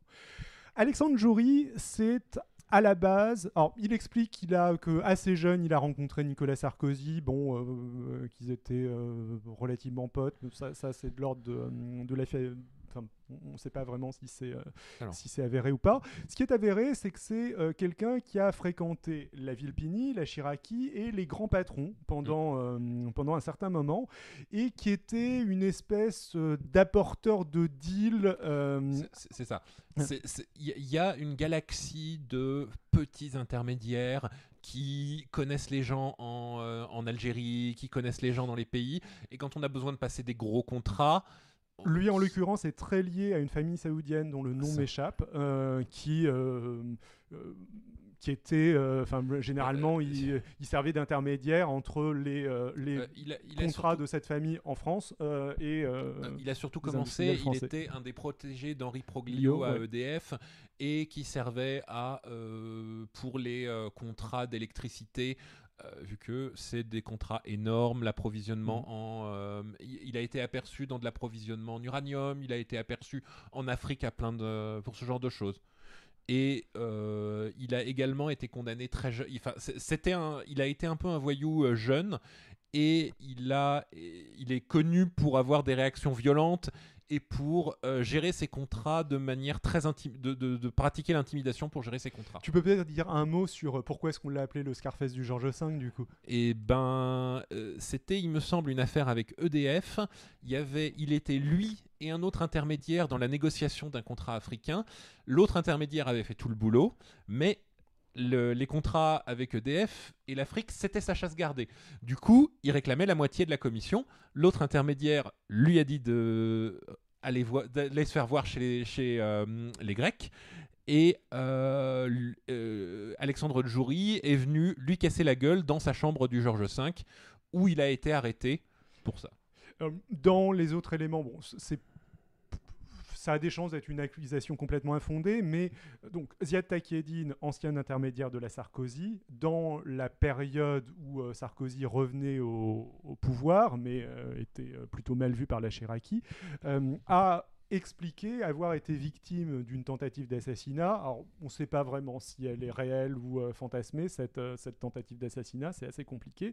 Et globalement, il hint fortement que la personne qui serait derrière cette euh, tentative d'assassinat serait Alexandre Joury. Pas du tout prouvé, on est de, de- de l'ordre de, de l'accusation de, de Takieddine. Mais ce qui est établi par contre, c'est que c'était un proche euh, de Dominique de Villepin et que c'est devenu l'intermédiaire euh, pour euh, ce genre de contrat un peu louche de la Chiraki pendant un moment. Il a tenté de négocier avec Kadhafi en parallèle de, de Takieddine dans un premier temps, puis euh, Mm. il a pris le pas a priori sur lui. Pareil au niveau des contrats saoudiens, si je ne dis pas de bêtises, mais pas avec, euh, mais pas avec les mêmes personnes. Et puis plus, plus récemment, c'est un grand collectionneur de BD, euh, vu qu'il a acheté euh, le, euh, Aux enchères. aux enchères quand Dominique de Villepin, Dominique la de fameuse Villepin a- vendu ses- sa collection privée de, sa, sa bibliothèque privée, qui contenait un, un exemplaire, je crois, de Tintin au pays des soviets euh, oui, euh, original, euh, que Alexandre Jory a acheté très cher. Bon, Pour, il se trouve dix que- fois le prix à peu près. Ouais. Il se trouve qu'il y a un enregistrement, euh, vu que. Et qu'il n'est jamais venu chercher la BD. et qu'il est jamais venu la chercher, et surtout que le secrétaire de Dominique de Villepin lui dit euh, Non, mais euh, quand est-ce que tu passes venir chercher cette BD Et Alexandre Jory lui répond assez violemment un truc du style Ah, Mais cette BD, Dominique, il peut se la foutre dans le cul, j'en ai rien à foutre. Enfin, c'est- Bon. c'est c'est peut-être pas verbatim, mais c'est pas donc- loin. Voilà. Et, pour résumer, il a été arrêté, donc il est recherché pour l'affaire donc dont nous parlons depuis un moment par la justice française. Euh, il était bien caché, euh, euh, bien caché en Angleterre et en Suisse. Euh, dont il me semble qu'il a, une- il a récupéré, enfin, en tout cas, il était caché là-bas. Il s'est fait arrêter en Angleterre. euh, il, Il, a, eu une attaque il a cardiaque. eu a priori. immédiatement une mystérieuse attaque cardiaque où il a passé plusieurs mois à l'hôpital. Il a lutté bec et ongle contre l'extradition. A priori, il a quand même été dans le coma artificiel pendant un moment. hein, donc, Ouais. euh, le- je- Mais je- donc, ouais. l'extradition a finalement été acceptée. Il a du coup été mis en examen, contrôle judiciaire en France. Il semblerait. Euh, Alors, il a, il été un long moment sous bracelet électronique en France. Euh, je, on, on a trouvé des articles disant qu'il avait plus de bracelet électronique. Il se félicitait que euh, le, le juge se soit rendu à l'évidence et, et considérait que, que ça ne servait à rien de mettre un bracelet électronique. à Un si bon citoyen. oui, si honnête que lui. Et depuis, j'ai l'impression qu'il est parti en Suisse, mais je suis pas tout à fait sûr a- de, ça. J'ai vu un article passer là-dessus, mais j'ai pas retrouvé la- il l'info y a deux articles, Ouais. mais ils sont pas extra... Enfin, disons que le silence de la presse française sur son devenir m'étonne beaucoup. Voilà. Bon. Et enfin, pour finir sur Alexandre Djouri, pour Alain Minck, il, Alexandre Djouri est supérieurement intelligent et serait plus performant que beaucoup de patrons du CAC 40. ouais. Vous pouvez trouver cette citation sur la page Wikipédia française d'Alexandre Djouri, prouvant que c'est probablement lui qui l'a écrite. Je veux pas dire, mais en tout cas, il est très fort en SEO. Ouais. Il est connu pour, euh, attaquer souvent les journalistes et euh, les... sa présence internet est étonnamment positive pour quelqu'un qui a un casier judiciaire chargé et qui est impliqué tellement violemment dans l'affaire Ka- Kadhafi. C'est Al Capone, mais avec un bon conseiller en relations publiques. Euh, Un community manager. Ouais. C'est vrai, c'est vrai. J'avoue, j'avoue, je suis un peu old school. Espèce Euh, d'enfant des 90. 90s. euh, bon, bah, je, je pense qu'on a à peu près fait le Ouais. tour hein, de- d'Alexandre Jory. Je pense qu'on peut, euh, je pense qu'on peut continuer. Euh, Alors donc, Donc, les premières accusations euh, de financement illégal de partis politiques sont venues bah, du clan Kadhafi. En effet, à un moment donné où c'était euh, où ils avaient des raisons de vouloir se venger de Nicolas Sarkozy, vu qu'il était sur le point de leur déclarer la guerre. Euh, Kadhafi lui-même, Muammar Kadhafi, a d'abord été ambigu dans une interview télé, puis il a été beaucoup plus explicite en disant qu'il avait... ah bah, euh, je, je peux même le citer, ouais. c'est nous qui lui avons fourni les fonds qui lui ont permis de gagner les élections.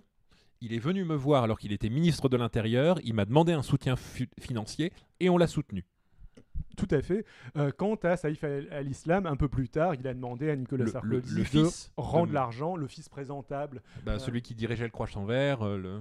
exactement, qui Hmm. était euh, avant euh, la révolution libyenne, qui était euh, pas mal présenté comme euh, le l'artisan futur de la démocratisation de la Libye. c'est ça. Euh, euh, bon, euh, après, il a, il clairement rangé derrière son père euh, pendant, euh, Oui, pendant la, euh, la révolution, et on peut dire que c'est le successeur de. C'était euh, le successeur annoncé. euh, Oui, bah, il n'est pas. Il n'est pas complète. Donc, euh, Saïf al-Islam, il est toujours en vie. Si je dis pas de bêtises, il est en Tunisie en ce moment. Euh, il a Il été arrêté plusieurs fois, euh, emprisonné par plusieurs euh, groupes de rebelles, et il a tenté de se présenter aux élections libyennes. Donc, il est, euh, il est toujours relativement actif. Bon, je pense qu'il est grillé, archi grillé, mais oui, mais c'est- mais c'est pas. euh, Il y, a- il y a des structures claniques en Libye, hein. Voilà. enfin je veux pas dire, euh, sûr, mais, mais, euh, du coup euh, tu, tu peux toujours obtenir un soutien euh, d'une part de la population, euh, même. Oui, oui. bien. Euh, bon, donc les premiers euh, à euh, balancer des accusations de financement illicite de campagne électorale de Nicolas Sarkozy, bah, c'est le Saïf al-Islam et Muammar Kadhafi. Le souci, c'est qu'à l'époque, Kadhafi, Sarkozy veut leur déclarer la guerre, voire leur a déclaré la guerre. Mm. Donc on peut penser qu'ils font ça par vengeance. Pourquoi pas, en effet. Mais contrairement à ce que voudrait euh, laisser penser euh, Nicolas Sarkozy, il n'y a a, pas que éléments. loin de là. Euh, donc il y a quelqu'un, je vais enlever Ouais. notre, Vire-nous. Non, ne nous fais pas notre disparaître. retour cam.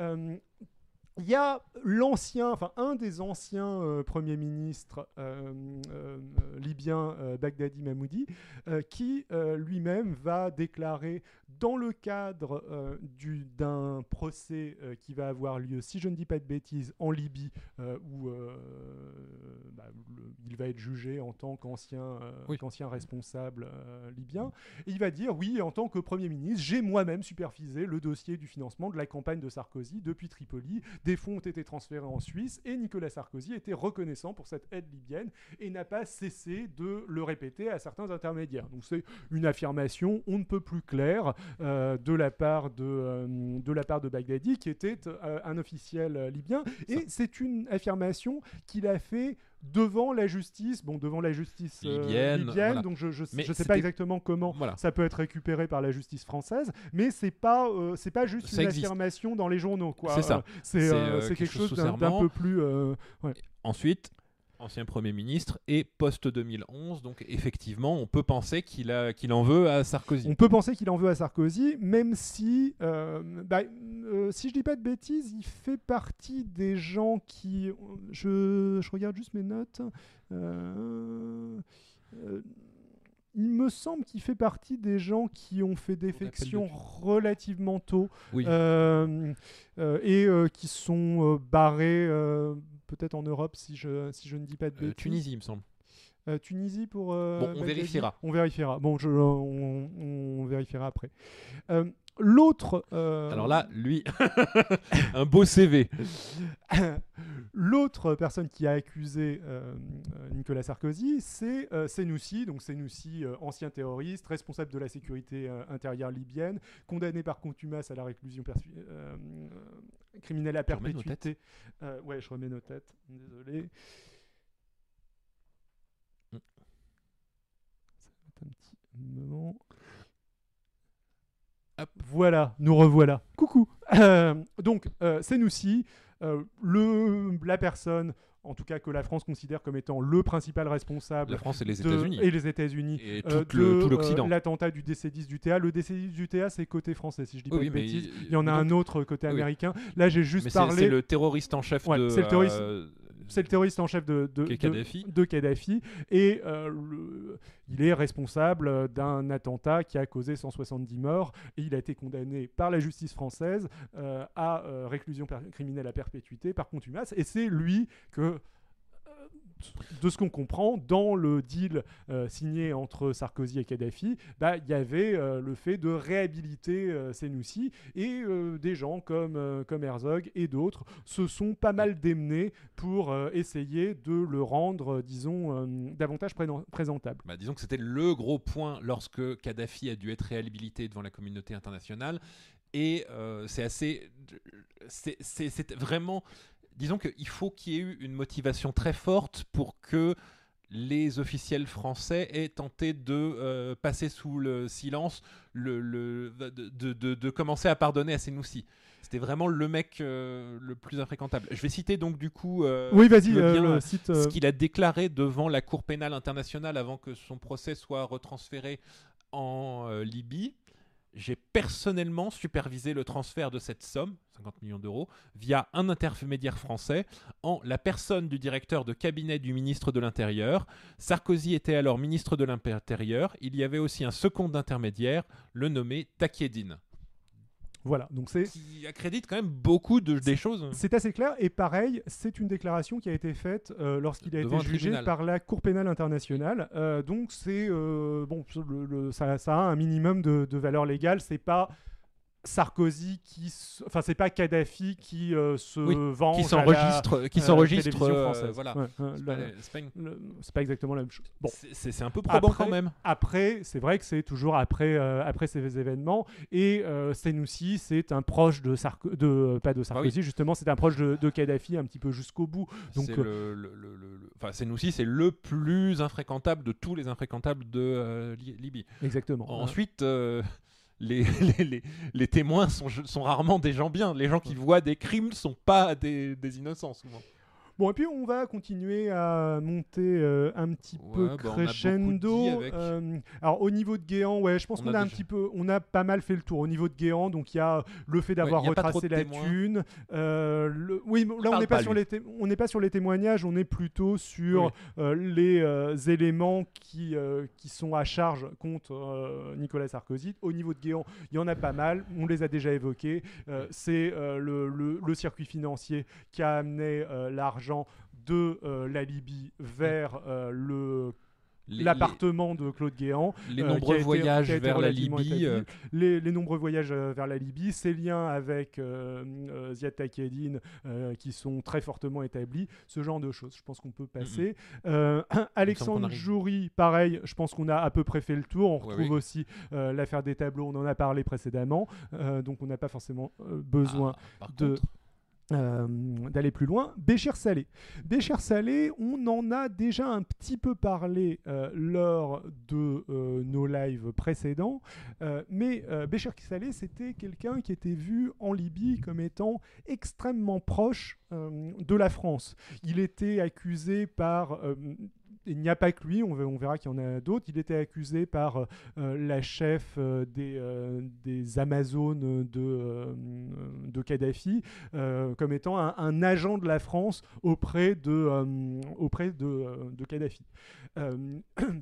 Il venait, il était francophone et les trucs qui sont extrêmement accablants au niveau de Béchir Saleh, c'est que Béchir Saleh a été exfiltré, si je dis pas de bêtises, euh, pas de Libye mais de Tunisie, euh, vers la France. Béchir Saleh, il est où il a resté vécu euh, anonymement pendant un long moment. pendant un, un long moment. Béchir Saleh, il est resté avec Kadhafi jusqu'au bout, un petit peu comme Senoussi, mais il avait un rôle très complexe euh, sur la fin. C'est-à-dire que c'était l'intermédiaire entre les Occidentaux qui les derniers occidentaux qui voulaient encore parler avec Kadhafi, genre euh, obtenir euh, obtenir genre en, voilà. en- en gros, qui essayait de négocier un truc, euh, une reddition et une un reddition de. Kadhafi et euh, une transition pacifique du pouvoir vers quelqu'un d'autre. Et ces gens-là, enfin, Ziad Takieddine, euh, parlaient avec euh, Béchir Saleh, qui essayait de négocier ce genre de truc euh, jusqu'à la dernière minute. Puis il s'est enfui, donc si je dis pas de bêtises, en Tunisie,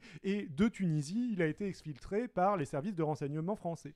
Or, on a des traces de, de cette exfiltration. On a une lettre de Béchir Saleh où il explique qu'il est extrêmement reconnaissant auprès de Nicolas Sarkozy et qu'il lui sera toujours fidèle. Et tout un tas de, euh, de choses qui servent à établir que euh, une certaine proximité entre euh, Béchir Saleh et euh, la Sarkozy, sachant que Béchir Saleh a aussi demandé à parler à Alexandre Jory. Enfin, le quand il est dans la merde, il se tourne vers la Sarkozy, il se tourne vers ces gens assez louches de de la. Sarkozy, ce qui peut être un petit indice. Et Le ensuite, plus gros indice, il arrive ensuite, euh, c'est que Béchir Saleh, il n'a pas été exfiltré une fois, il a été exfiltré deux fois. bah, d'abord, il a été repéré parce que il a Ouais. été repéré en France, il me semble, par le Canard enchaîné Ouais. ou euh, Mediapart. Enfin, bon, ça m'échappe. Il est resté un bon moment en France. Ça- Alors officiellement, euh, le, les euh, RG étaient contents de l'avoir parce que euh, c'était quelqu'un qui pouvait parler de, euh, de ce qui se passait euh, voilà, euh, en. Libye, on avait besoin de lui, etc. Mais du coup, il a essayé de faire nationaliser sa famille. Voilà. Euh, je crois que sa femme, d'ailleurs, l'a- peut-être été. Euh, si je dis pas de bêtises. Herzog euh, euh, intervient aussi euh, là-dedans dans euh, des questions autour de, euh, de la nature. Non, c'est pas Herzog, c'est quelqu'un d'autre, euh, j'y viendrai après. Mais vas-y, continue. donc, euh, parle de son Le- exfiltration. Il y a eu des questions au gouvernement posées lors des questions de l'Assemblée. Il y a eu, euh, à propos de lui, demandant est-ce que c'est normal que quelqu'un d'impliqué dans le gouvernement libyen soit ici qui était recherché, sécurité- qui était recherché internationalement euh, Ça, à, à en sécurité. Le, le gouvernement répond qu'il n'avait pas la moindre idée qu'il était là. Euh, les juges qui commençaient à tourner autour de l'affaire Kadhafi euh, commencent à parler de vouloir lui parler. Et du coup, il me semble que c'est Squarcini et Jury organisent Qui vont organiser son exfiltration. Squarcini, vont- premier flic de France. hein. Squarcini, premier flic de France. Euh, alors, d'après euh, le- les témoignages, c'est- assez folklorique dans la mesure où euh, ils se retrouvent tous les trois au pied de la tour Eiffel avec euh, Jory qui fait des allers-retours entre pour pas qu'ils soient vus et Squarcini. Non, non, non, non. Euh, euh, Béchir Euh, et entre Béchir. Saleh et euh, pardon oui entre Béchir Saleh et Squarcini sachant que exactement ce que tu viens de dire Squarcini bien évidemment ne veut pas être vu avec Béchir Saleh parce que ce serait extrêmement compromettant pour lui et à quel moment ça a lieu? Dans l'entre-deux tours de la présidentielle à un moment donné où Sarkozy sait qu'il va vraisemblablement perdre l'élection présidentielle et donc que bah, Hollande va mettre la main entre guillemets sur Béchir Saleh sachant que dans les éléments qui sont déjà établis je l'ai peut-être mis dans les extraits euh, le- euh, Hollande et les socialistes avaient pris contact, semble-t-il, avec euh, Béchir Saleh euh, une fois qu'il était établi qu'il était en France et euh, cherchaient à lui assurer qu'il ne serait pas inquiété si jamais, si jamais témoignait. il témoignait, ce qu'on peut aussi aisément comprendre. euh, voilà. Et donc il a été exfiltré et on suppose qu'il vivrait soit à Dubaï, soit à Abu Dhabi en ce moment. Histoire que. euh, Sachant qu'il a été exfiltré vers l'Afrique du Sud et en Afrique du Sud, il a été victime d'une tentative d'assassinat euh, dont il a rééchappé par miracle. Alors- Et alors pareil, ça fait partie de ces choses très très suspectes. Euh, pas, c'est pas forcément. euh, pas forcément lié on- directement à Sarkozy. On peut on imaginer. n'accuse pas Sarkozy d'avoir ouais. organisé une tentative d'assassinat contre lui en Afrique du Sud. Il y a beaucoup de violence en Afrique du Sud, ce sont des choses qui arrivent. Ensuite, ça arrange bien Sarkozy. Ça aurait bien arrangé Sarkozy, si on devait le dire. Et ça arrange aussi tout un tas d'intermédiaires. euh, Au- Aussi, il avait des espoirs. Béchir Saleh avait des espoirs de reprendre des activités en Libye. Ça peut être quelque chose, quelqu'un là-bas qui n'avait pas envie qu'il revienne. espoirs qui ont été entretenus par la France dans un premier temps, si je dis Oui, pas oui. de bêtises. Euh, aussi, euh, on va mettre, je vais mettre une petite astérisque là, si vous voyez, président du fonds d'investissement de 8 milliards de dollars de Libye. Euh, euh, euh, Goldman Sachs a perdu 1,2 milliard de cet euh, fonds d'investissement avec des placements extrêmement douteux. Ça peut, avec des sommes pareilles, on peut parler de, on peut penser. Sachant que Béchir Saleh, en tant que espèce d'argentier du régime, on va dire, a été considéré pendant assez longtemps comme ayant les clés de la thune de la Libye, sachant que la Libye est un pays extrêmement riche. euh, le- et donc, pendant un moment, euh, le- on considérait que c'était lui qui avait accès aux comptes internationaux de la Libye, et même maintenant, enfin, le, le, euh, je sais pas si c'est le cas maintenant, maintenant, on considérait qu'il avait toujours accès à plusieurs millions de- d'euros placés en dehors de Libye. Donc, pareil, ça Centaines peut de millions. Euh, moi, j'ai vu plusieurs millions. Moi j'avais euh, vu centaines, bon, mais bon. le, c'était- ouais, ce- ce- le- plusieurs millions, ce qui est pas grand chose Oui. finalement. euh, le- mais bon, pareil, on peut imaginer que ce soit lié à, à ce genre de choses. Ouais. Mais donc maintenant qu'on a bien présenté, on passe au suivant et vous allez voir là. euh, On monte crescendo. Voilà. Euh, non, euh, non, pardon. oui. euh, oui. Bon, on revient un Alors, peu vers là. on, on revient un peu. Boris Boyon, je, je le mentionne juste parce que euh, donc Boris Boyon, c'est l'ancien ambassadeur de France en Irak et l'ancien ambassadeur de France en Tunisie, surtout. Donc j'ai mis une photo rigolote, mais la blague est pas forcément si drôle que ça. Donc c'est un Ça, photomontage. ça- ça- ça semblait très très drôle sur le moment, mais Ouais. maintenant. Il s'est- Il s'est rendu célèbre quand il a été nommé par une, profil, une photo de profil sur, ses réseaux, sur les réseaux sociaux où il était torse nu, il est plutôt beau gosse en, plus en vrai. Euh, mais euh, ça avait fait le tour du web, vous pouvez très facilement la trouver. J'ai volontairement pas mis la photo en question, mais j'ai fait une blague. Euh, Donc en- tu l'as pas mis, mais Ouais. t'as quand même réussi à l'insulter. Ouais, j'ai quand même, quand En voulant être. j'ai quand même réussi à l'insulter. Bon, c'est c'est pas forcément de, c'est pas forcément d'hyper bon goût, Euh, mais. euh, Boris Boyon, c'est un sarcoboy. Euh, euh, Il y a une déclaration de, Kadha- de- il y a une déclaration de Boris Boyon avant que Kadhafi devienne infréquentable, où euh, Boris Boyon explique oui, Muammar Kadhafi m'appelle régulièrement mon fi- son fils. Truc un petit peu gênant, euh, voilà. C'est un mec qui a été coincé, euh, si je dis pas de bêtises, en Avec une valise de 2000 billets, non? 13, enfin après le deuxième mandat de Sarkozy, à la frontière avec la Suisse, avec euh, une valise de billets en liquide. Qu'il a c'est pas su un expliquer. petit inter qu'il a pas su expliquer. Il a été condamné pour ça, si je dis pas de bêtises, Oui. blanchiment de fraude fiscale. Donc c'est Ah oui. ses, condamnations Mais là-dessus. du coup, il a pas parlé, donc on ne peut pas remonter au-delà. On mais peut pas remonter au-delà. Peut-être est-ce lié, peut-être n'est-ce pas lié et est-ce quelque C'est chose de, de- de néanmoins complètement encore quelqu'un de très Mais- lié avec beaucoup de cash. euh, Voilà, mais, mais pareil, ça fait partie des éléments suspects. Et Boris Boyon, euh, c'est lui en fait qui est intervenu pour euh, ma tentative de meurtre euh, en direct. je finirai électrocuté par cette salle de micro. a encore échoué, merde. Euh, Voilà. Euh, Boris Boyon, c'est lui qui a écrit une lettre demandant la naturalisation de Béchir Salé euh, quand il était euh, incognito en France. Euh, Mhm. Voilà. Bon, c'était juste, euh, c'était juste pour dire ça. Et pareil, c'est quelqu'un qui doit tout à Sarkozy et qui gravite, tu sais, en tout cas, euh, dans ces milieux. Après, il n'est pas dans le, il est pas dans le, dans le Il n'est pas mis en examen. Euh, si je- Et si Moussa Koussa, celui qui est beaucoup Alors, plus Moussa- gênant. Moussa Koussa, vous le connaissez sans doute pour la note de, de Moussa Koussa. Moussa Koussa, donc c'est Adressé à Béchir Salé. Exactement euh, l'ancien chef de service de sécurité euh, de, euh, de Kadhafi, ancien ministre des Affaires étrangères. Lui, j'ai pas mis le francophile, mais j'aurais pu le mettre aussi. Euh, il avait son appartement à Neuilly-sur-Seine. Euh, il fait partie des gens qui étaient très très proches euh, de la France. Il venait régulièrement en France, à tel point que la justice française a tout un tas d'exemplaires de, ses- de sa signature sur tout un tas de papiers officiels qui vont avoir lieu. Et le, le problème, c'est que c'est- De lui, on a trouvé une note adressée donc à Béchir Salé concernant le versant de 50 millions d'euros à Sarkozy pour le financement de la campagne. Alors c'est Une la, note c'est la fameuse note de- qu'a trouvée euh, Mediapart et c'est une note qui date de 2007 ou 2006, j'ai un petit Eh, doute sur la date, mais, mais en tout cas clairement d'avant l'élection de, euh, de Nicolas Sarkozy à Et- la présidence et donc bien avant la guerre en Libye, C'est ça. euh, qui est a priori un document officiel libyen. euh, parce que la Libye avait l'habitude en fait de corrompre des, des, euh, Oui. dirigeants étrangers, pas forcément en Europe. Et hein, que euh, voilà, mais, Kadhafi venait voir son ministre, lui dit bon bah tu, tu donnes de Voilà, l'argent et à lui. donc bah, c'est euh, un ordre de corruption en gros euh, le, euh, de euh, Moussa Koussa vers euh, Béchir Saleh, euh, du, Voilà. du mec qui prend du ministre des Affaires étrangères vers euh, le euh, ministre officieux de la thune euh, qui, euh, euh, qui va avoir les fonds. Alors cette note, euh, Voilà. Sarkozy prétend qu'elle est fausse. euh,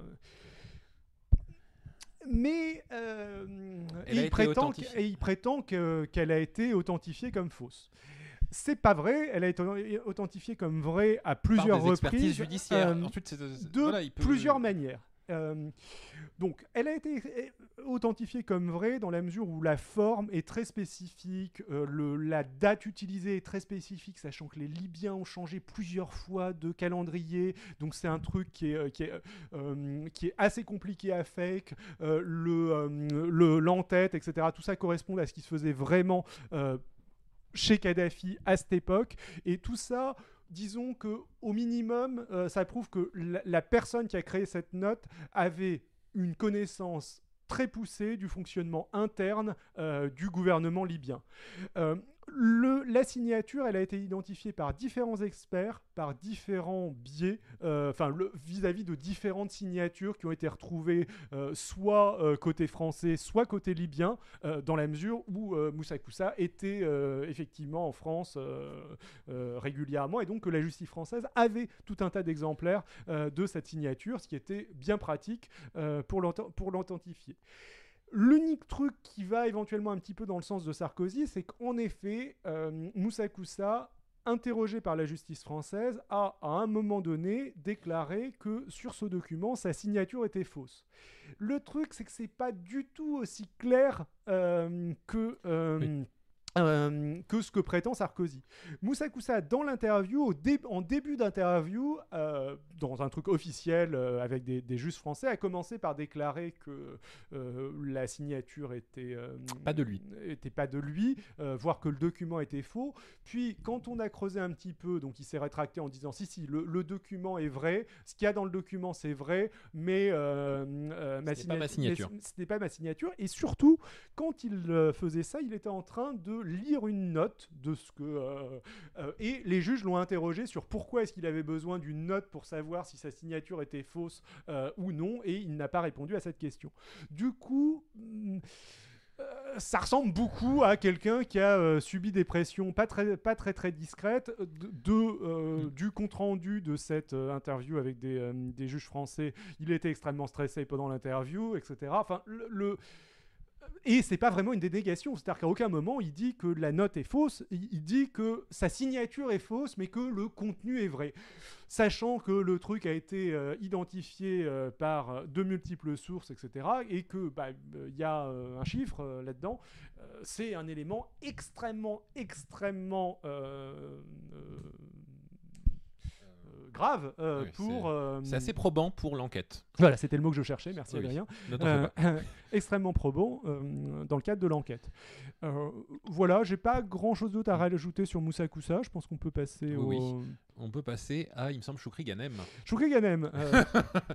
Choukri Ganem, le noyer gênant. Euh, Euh, il me semble d'ailleurs dans l'interview de Sarkozy, il dit Est-ce que vous me voyez vraiment aller noyer quelqu'un dans le Danube? Ce qui, honnêtement, n'est pas une très très bonne défense. oui, et puis toujours euh, pareil. euh, euh, non, on on n'imagine pas Sarkozy aller lui-même noyer Choukri Ganem dans le, dans le Danube, mais pareil, il y a, y a toutes Les- les, les services intermédiaires qui, gravitent, qui gravitent autour de ça. Et, les y a services secrets même français ont fait. beaucoup, beaucoup, beaucoup de meurtres et de tentatives d'assassinat autour de, euh, autour de cette affaire. Euh, donc, euh, bon, Beaucoup de violence. beaucoup de violence autour de, cette- de cette affaire, qui forme Qui aussi est- un faisceau que peut-être pas Sarkozy, mais euh, des gens euh, ont l'air de- d'en vouloir euh, fortement. Peut-être est-ce des gens différents, peut-être est-ce lié à leur passé en Et donc, jusqu'ici, on est passé un peu vite sur Choukri Ganem. On, on en a parlé, on l'a évoqué plusieurs fois, mais c'est qui? Alors Choukri Ghanem, c'est pareil, un ancien. Il a un peu le même profil euh, que euh, les deux précédents, euh, c'est-à-dire que c'est un ancien premier ministre, ministre du pétrole, donc pareil qui a accès à, qui a accès à la ministre du pétrole, c'est, ça veut dire que tu as accès à beaucoup d'argent qui peut être détourné et utilisé à d'autres fins. particulièrement en. Libye, quoi. Voilà, oui, le- en le- Libye. ouais. Le- exactement. Et euh, il a un profil, il fait partie des premiers à avoir fait défection en 2011. Il a été euh, protégé un temps euh, par l'Autriche, même tout le temps. Donc l'Autriche a un petit peu le même discours autour de Choukri Ganem que la France va avoir autour de Béchir. Euh, oui, ok, il était recherché internationalement parlant, mais on était quand même bien content de l'avoir sur notre territoire parce que vous comprenez, du coup, il pouvait nous apprendre des choses sur ce qui se passait en Libye, tout ça, tout ça. Le truc, c'est que euh, Choukri Ganem, c'était quelqu'un d'assez organisé, qui avait un petit carnet de notes euh, du style des carnets du, euh, du professeur Rondeau, où il notait absolument tout et il notait ses euh, comptes rendus de, comptes rendus de réunion. Général Rondeau, pas professeur, mais.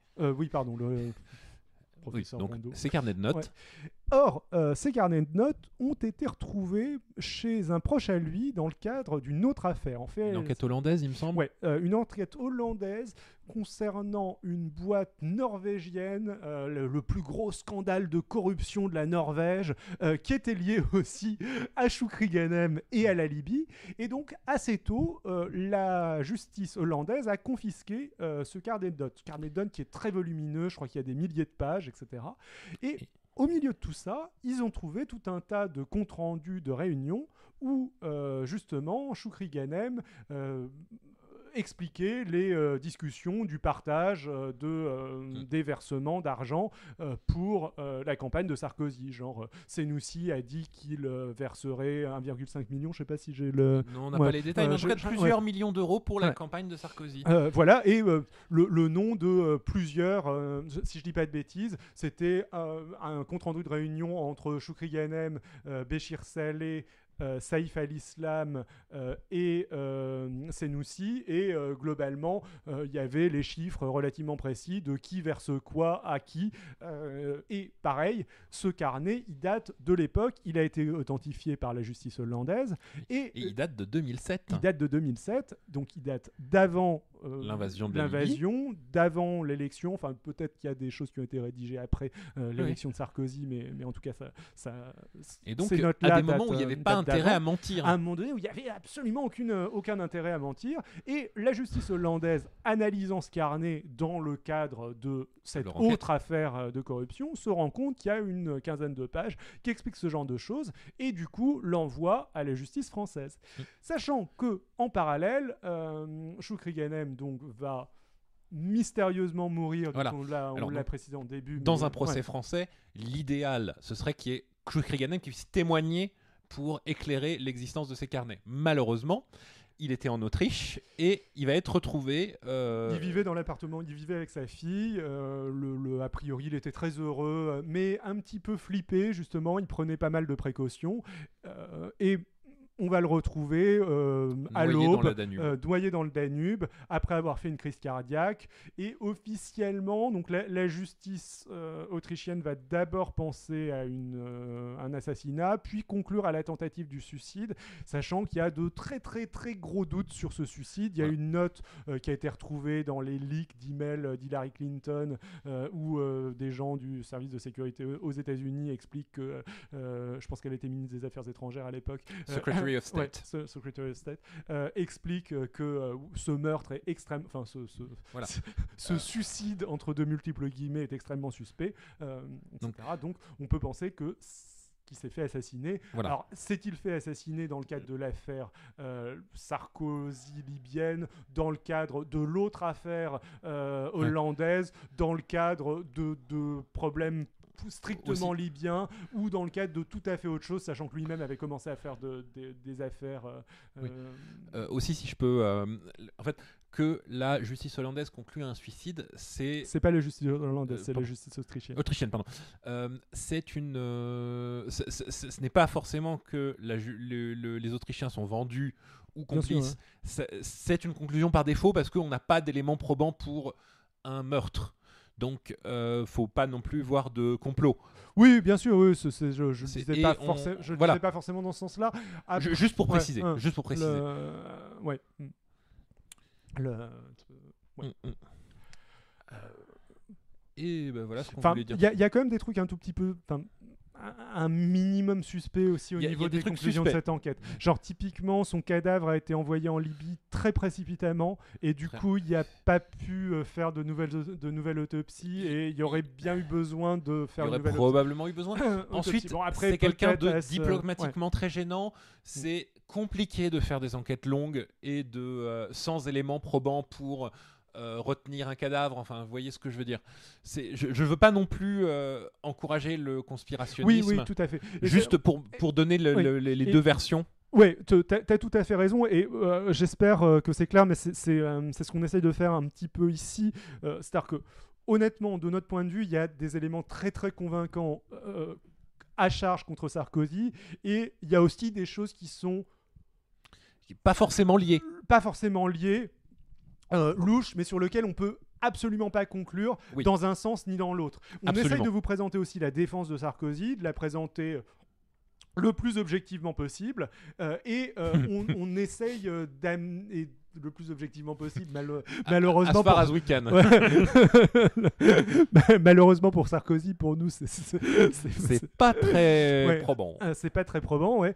Euh, et euh, on essaye aussi de vous euh, parler vite fait de, de ces éléments beaucoup plus Mm. borderline, beaucoup moins clairs, qui sont des éléments, mais sur lesquels on, on peut vraiment pas conclure. Oui. Quoi. La, grande différence entre le complot de euh, financement de la campagne de Sarkozy par le, le Kadhafi, c'est qu'il y a énormément, comme on dit, d'éléments clairs de papier. Il y a des chemins bancaires, il y a des témoins identifiés, il y a des témoins qui veulent parler, des témoins qui veulent refaire.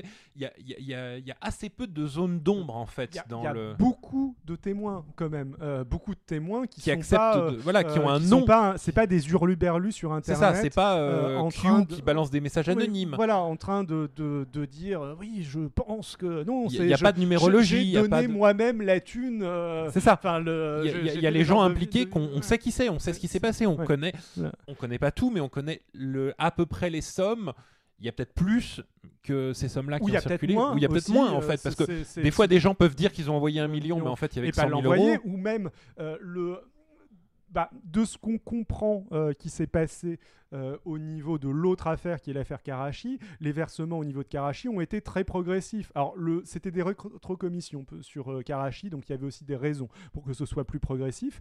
là, ça a peut-être été plus rapide, mais ça a aussi peut-être pris du temps et peut-être que Kadhafi a versé 10% de ce, qui, mm. de ce qu'il avait prévu de verser. Je, pense qu'on en apprendra plus lorsque le process tiendra pour de bon mais on en sait déjà quand même beaucoup. Alors au passage, comme vous l'avez compris euh, à la slide, si jamais vous avez des questions, c'est le moment. Euh, c'est le moment tout le temps en fait. Hein, on adore le, les C'est le moment tout le temps, mais on est dans un. On, est, incapable temps de. on est dans un temps de questions. on lit très attentivement le chat. On, arrive, on arrive à la toute fin là. Euh, quelque chose arrive avant de conclure voilà, voilà. Bah, je pense qu'on a fait le, tour des éléments. Donc, on n'a pas fait un tour exhaustif euh, du tout. Hein, euh, mais on, a été pas mal quand même. Mais on en a, euh, on en a, on en a. On a bien, bien débroussaillé le sujet. Si vous en voulez plus, on peut vous, on vous recommandera d'autres ressources. Mm.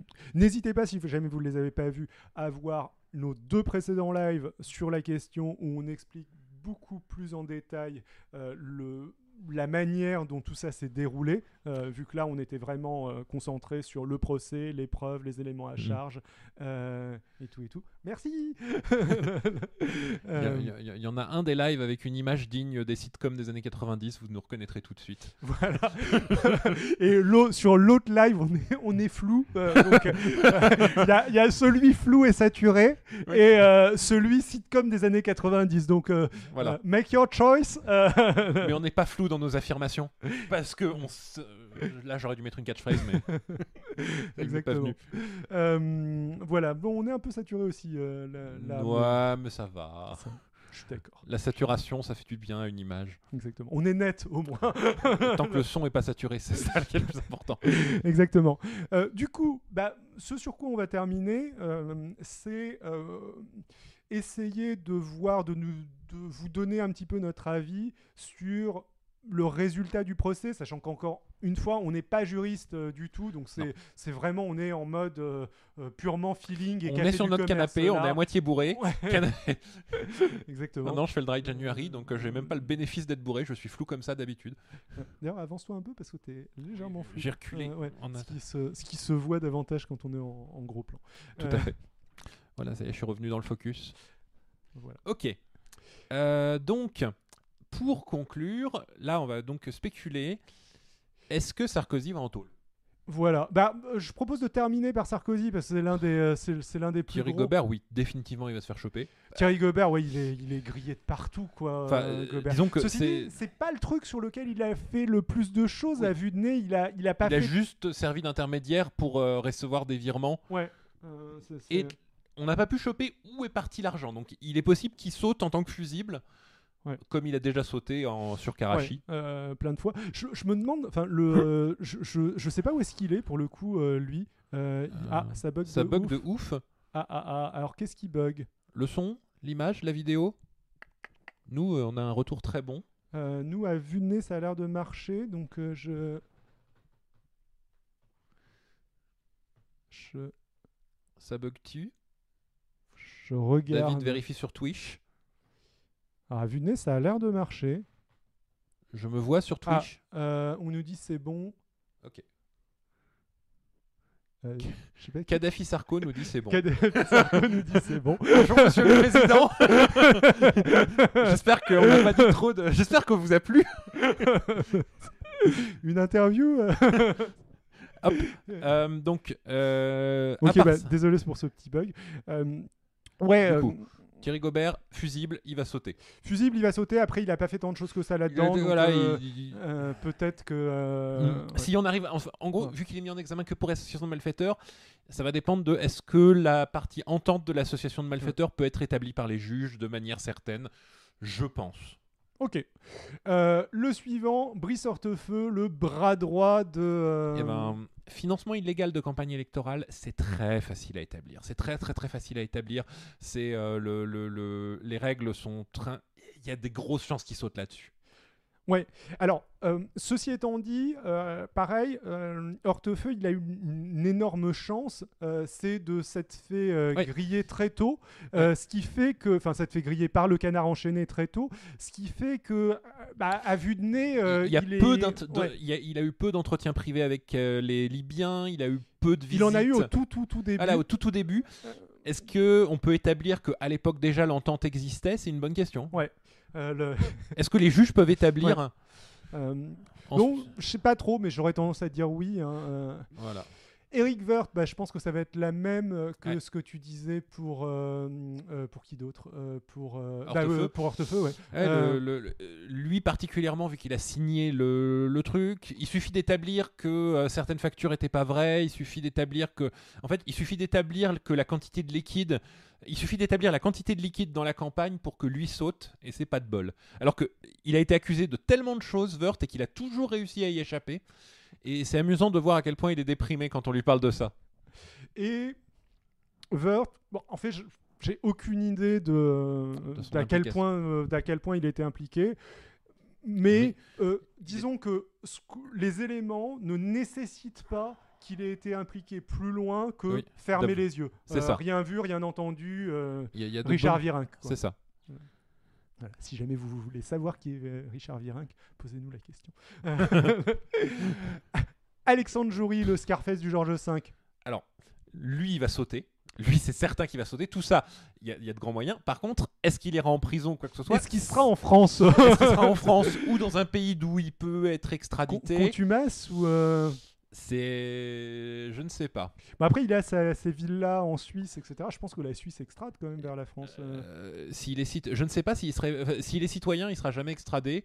Si. Donc il y a beaucoup de questions. question. Je me demande s'il est euh, citoyen français ou citoyen suisse. Enfin, s'il n'a pas la double nationalité, quoi. Je, je suis à peu près sûr qu'il est français, Euh, mais, mais il, a- il a peut-être. le. Je, je sais qu'il est établi en Suisse depuis assez longtemps et justement, enfin, il le- est franco-algérien. Franco-algérien. Ok, bon, euh, donc. Mais euh, donc, a priori, il n'a pas la euh, nationalité non. suisse. Loupé. qu'on sache. Mais il peut disparaître dans un pays sans extradition et ce serait pas surprenant. Ok. En, tout cas, il Je- est je- pas je- en France en Ouais, ce moment. Je suis d'accord. Je pense qu'il y a quand même trop de trucs pour que et euh, enfin particulièrement l'affaire de l'achat d'appartement de Guéant. Tout a l'air très établi en fait euh, côté euh, côté de jury. Donc je, je je pense pas qu'il puisse échapper à une condamnation euh, Mm. de ce de ce côté-là. Il n'est pas libanais. Il n'est pas est- ouais, libanais de jury. Du coup, du il n'a ouais. pas la protection du Liban. Ouais. Le, le Liban, c'est pratique si tu es libanais, comme Ghosn et Takieddine. Bon après il ira peut-être il ira peut-être ailleurs. mais Ouais.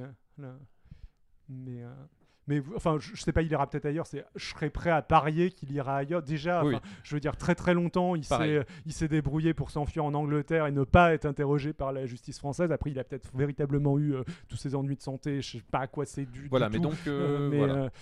mais, mais voilà. Mais ouais, je, je le vois bien en fuite, euh, clairement. euh. Ziad Ziad, il revient en France, à ton avis Ziad, Ah, donc, ah, comme, un comme on disait, lui non, mais- il est libanais, lui il est en fuite au Liban. Le Liban n'extradite pas les Libanais.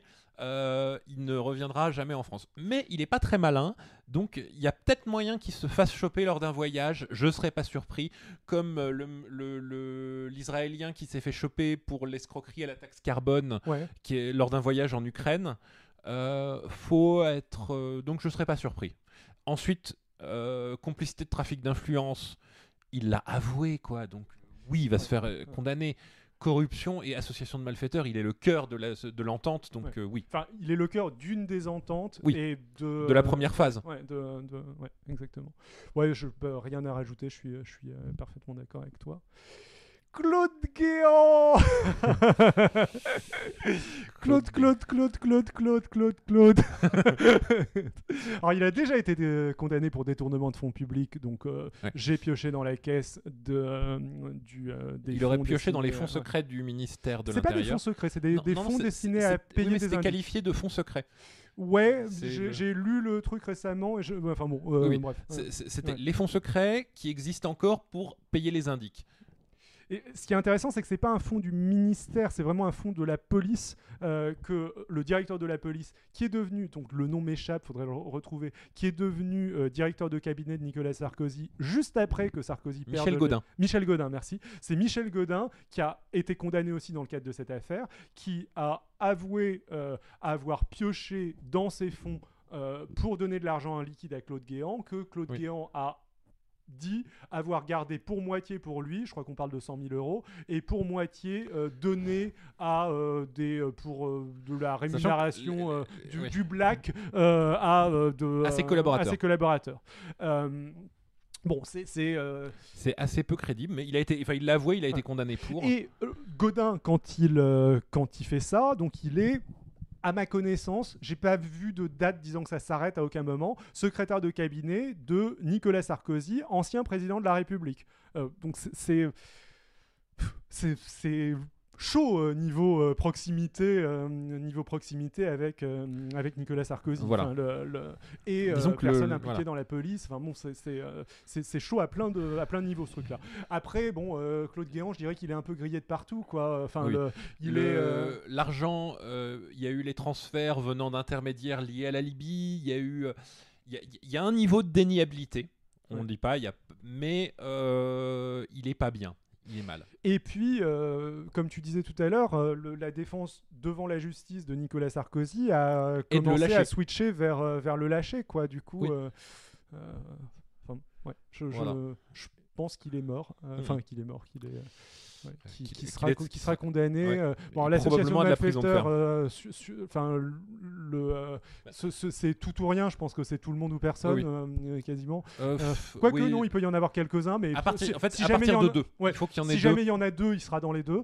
Euh, le- recel de détournement de fonds publics, je pense aussi. Euh, complicité, recel de ce délit. euh. Bah, disons Ouais. que lui, Jury et Ouais. Takedine, très Ouais. certainement. Le reste, la question se pose. Et ouais, sachant que Guéant, si je dis pas de bêtises, il se débrouille pour être coincé dans le réseau Takedine et le réseau de Jury. Oui. Euh, C'est euh, c'est lui qui, c'est le, d'après les pièces, c'est lui l'architecte du passage Ouais. d'un intermédiaire à à l'autre. ouais. Euh, ensuite, le chef Nicolas. Alors,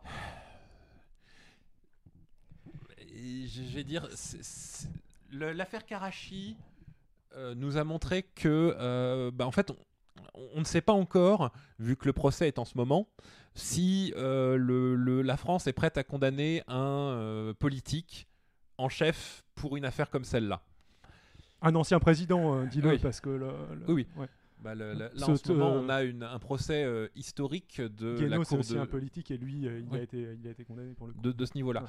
Euh, le- ah, François Léotard et Édouard Balladur sont en ce moment en procès, un procès extrêmement folklorique. Je que j'ai dit Guénaud au lieu de dire Guéant. Mais ouais. Guéant. Voilà. Non, non, ça- ne, ne craint rien. Ouais, Guénaud ne craint rien. il- écrivait des, des discours pour Sarkozy, mais il a été payé légalement.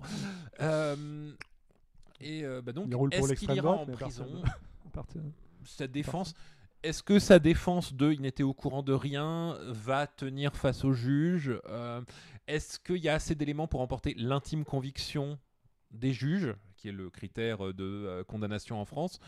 Je ne sais pas. Je, je- c'est trop. Je pense. Ouais, je, je- Au, je- mo- au moins le financement illicite de campagne électorale, comme je disais, il y a de grandes chances que ça, euh, il puisse pas y échapper. Si euh, le scénario est bien euh, celui qui nous apparaît comme étant le plus vraisemblable, surtout je- j'espère, parce que je pense que ce serait un, un- Ce serait un très mauvais symbole que, euh, Oui, oui, de que ne- Nicolas Sarkozy y échappe et que tous ses subordonnés soient, soient condamnés. C'est ça. Le- bon, ceci dit, ça fera peut-être peur aux prochains subordonnés à qui un président que de la je- je- République je demandera pense pas faire ce genre de choses, mais je Mais pense bon, pas qu'une telle affaire d'une telle ampleur soit possible maintenant. Je suis peut-être trop optimiste, mais euh, Sarkozy a quand même grillé énormément de choses en, en le faisant. faut, faut dire à titre informatif, hein, le, feeling Le- personnel, je ne connais aucune affaire de corruption politique récente dans, disons, le monde occidental euh, qui soit à la hauteur, enfin, qui Non. soit aussi grave que euh, l'ensemble de ces affaires, c'est-à-dire le Karachi plus. euh, je, suis tout à fait d'accord sur le fait qu'il manque des euh, scores. Ouais, on aurait pu faire une. et en fait, je voulais, à la base, je voulais faire des fiches un petit peu façon personnage de jeu de rôle ou ce genre de truc, et c'était typiquement le genre de truc que je voulais mettre, mais il était 4 heures du mat. Plus, c'est très spéculatif et on voulait éviter un tout petit peu la spéculation. Euh. Oui, oui, oui, c'est clair. Mais euh, bon, il y, y, avait, y avait des blagues à faire et rendre le truc un peu plus drôle dans cet esprit. J'étais, euh, j'aurais été, j'aurais été assez motif. Mais, mais bon, finalement, c'est pas ce qu'on a fait. oui, juste, je termine ce que je voulais dire. Si tu rajoute l'affaire Karachi à l'affaire libyenne, ben, je vois pas de d'autres scandales euh, politico-financiers de ce niveau-là, niveau-là, euh, ni aux États-Unis, ni en Angleterre, euh, ni en France, ni enfin le, sur les disons 50 dernières années quoi.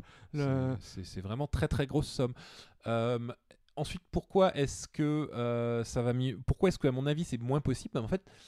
Rendons hommage à François Hollande, le PNF, le parquet national financier, a de nouveaux outils déjà enquête très bien et a des outils maintenant qui rendent très très très très compliqué de s'enrichir personnellement avec euh, du détournement de fonds.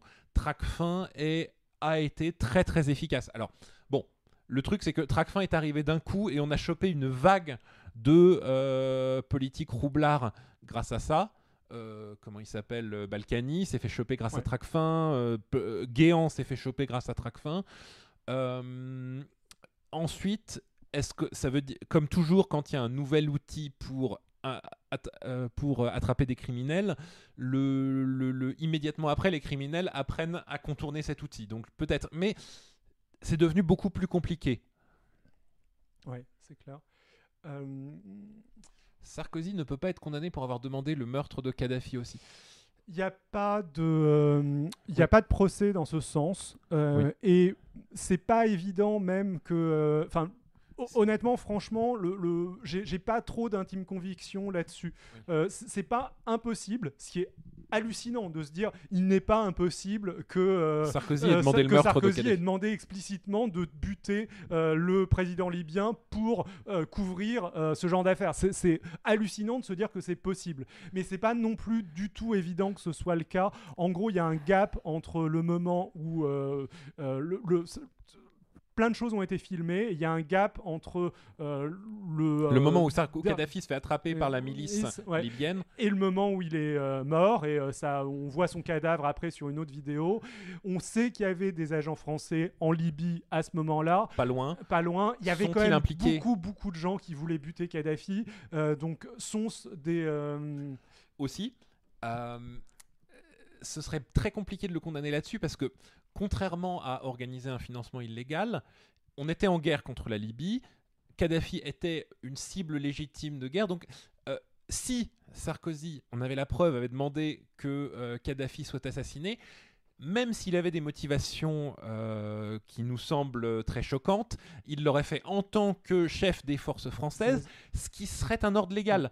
Ce qui, donc, il faudrait un procès beaucoup plus compliqué pour juger de ça. Par contre, ce qui n'est pas impossible, euh, c'est que, euh, je, pense que les circonstances du déclenchement de la guerre en Libye peuvent intervenir dans le procès euh, davantage.